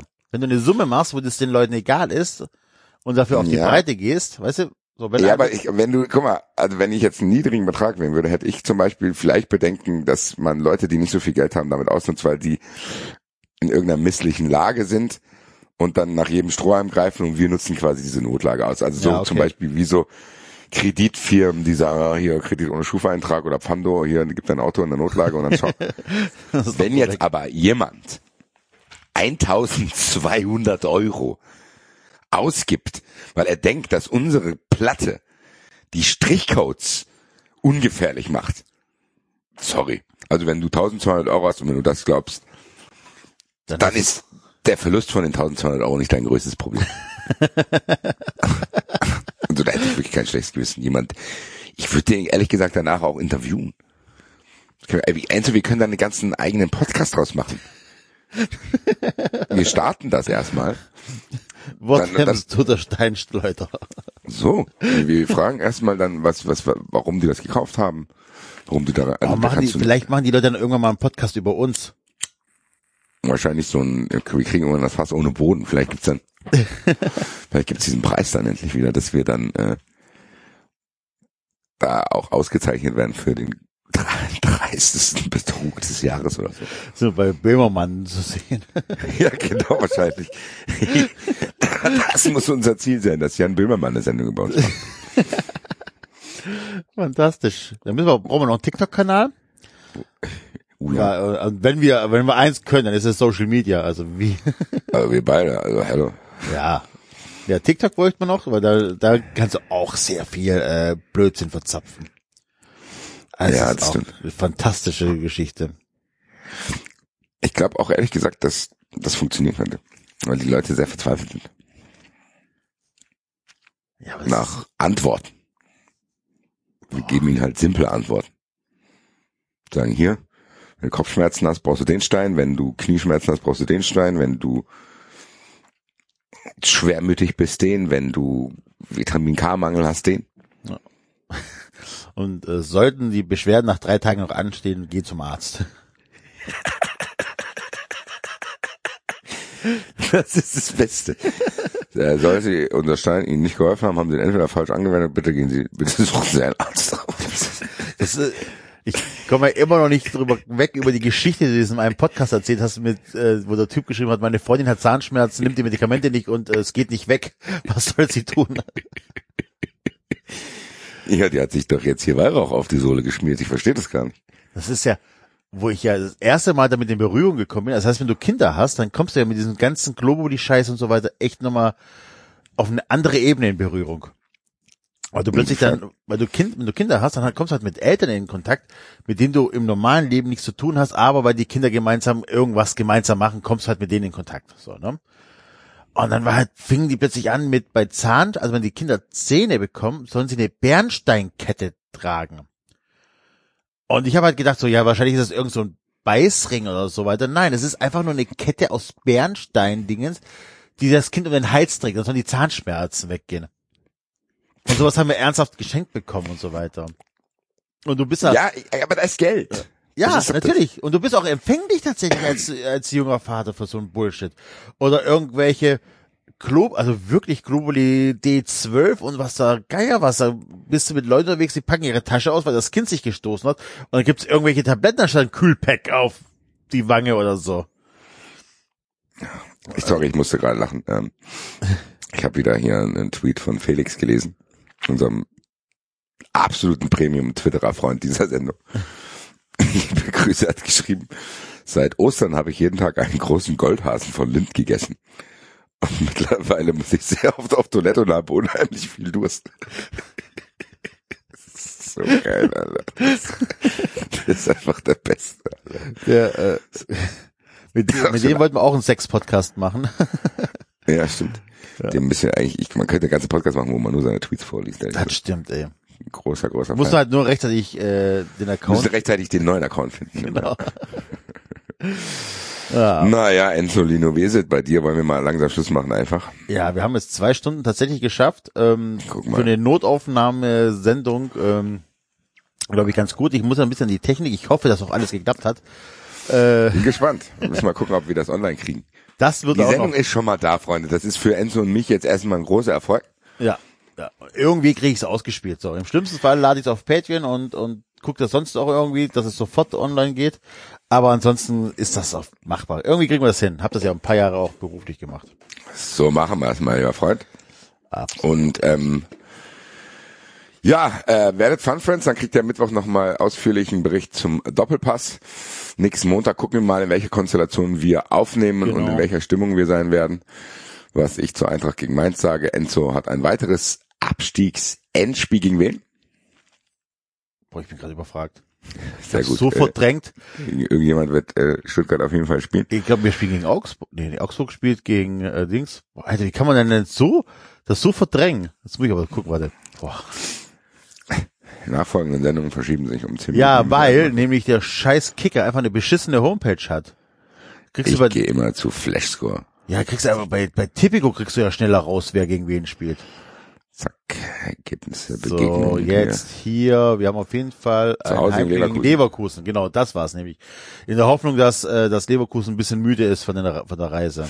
Der Axel kann Hertha in die Zweitklassigkeit fast schon schießen. Dann haben wir Wenn- Bayern gegen Schalke, haben wir schon drüber gesprochen. Union Freiburg auch. Eintracht spielt gegen Mainz. Uh, Wolfsburg gegen Hoffenheim ist natürlich auch hochinteressant natürlich wieder.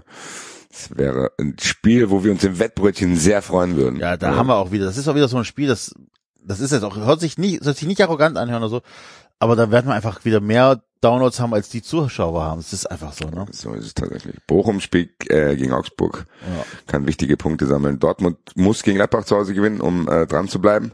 Jawohl. Stuttgart-Leverkusen ist natürlich auch interessant, weil Leverkusen noch Ambitionen hat, was Europa Aber betrifft. dieses, das Spiel gegen Rom jetzt, ne? Genau. Also RB Leipzig gegen Werder Bremen. Wir werden es auf jeden Fall beobachten und am Montag in irgendeiner Form besprechen. Wir werden am Montag auch wieder eine Kategorie haben.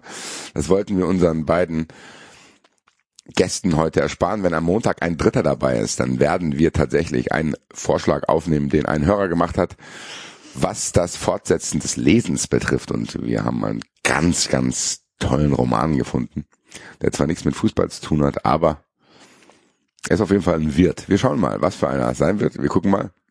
Und ansonsten, wie gesagt, wir werden euch die nächsten Wochen notdürftig trotzdem mit unseren Ergüssen versorgen, meine lieben Freunde. Junge, bist du ein Profi, Basti. Wir sind jetzt genau bei zwei Stunden. Guck an. Das ist so lange in die Länge gezogen. Ich würde jetzt normalerweise das Outro jetzt einspielen. Wir können da drauf quatschen. Das geht aber nicht, weil ich natürlich kein Soundboard hier habe, sondern ich werde es nachher hart dran schneiden einfach. So machen wir. So, ich bin da, krieg das alles hin. Äh, ja, cool. Coole Sendung. Also wie gesagt, danke nochmal unsere Gäste. Werdet Fun Friends. Kauft euch Tickets für 3,90 live. Ähm, wird, wird, wird fantastisch. Ähm, wir gucken noch, was wir im Sommer machen, ob da vielleicht noch ein kleines Hörertreffen gibt oder so. Veranstaltung in Köln, beziehungsweise ein Auftritt in Köln sieht eher schlecht aus, aber den Rest kriegen wir auch noch irgendwie hin, dass wir äh, euch nicht so alleine lassen im Sommer. Ansonsten Hanau ist ein guter Anlaufpunkt mit Basti. Da eh, also tatsächlich, ne, muss man wirklich sagen, Basti, das ist schon fantastisch, was du da organisierst. Muss ich schon Werden sagen. wir sehen. Ja, ist egal. Auf jeden Fall die Leute, guck mal, das sind alles geile Leute. Das, wenn du da abkackst, die anderen sind ja auch gut. So ist es. Das ist auch äh, tatsächlich meine einzige Sache, die mich beruhigt. Ja, ne? Okay, alles klar. Dann äh, stellt euch vor, jetzt wird irgendeiner sagen, und so, wer hört sich sowas an? Und äh, damit verabschieden wir euch in die Nacht. Ciao. Bis dann, ciao, ciao.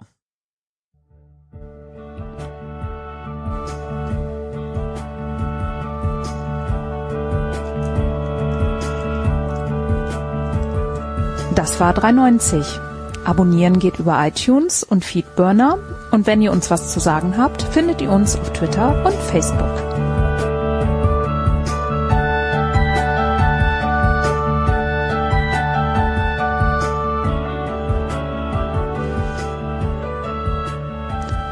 Jetzt mal ehrlich,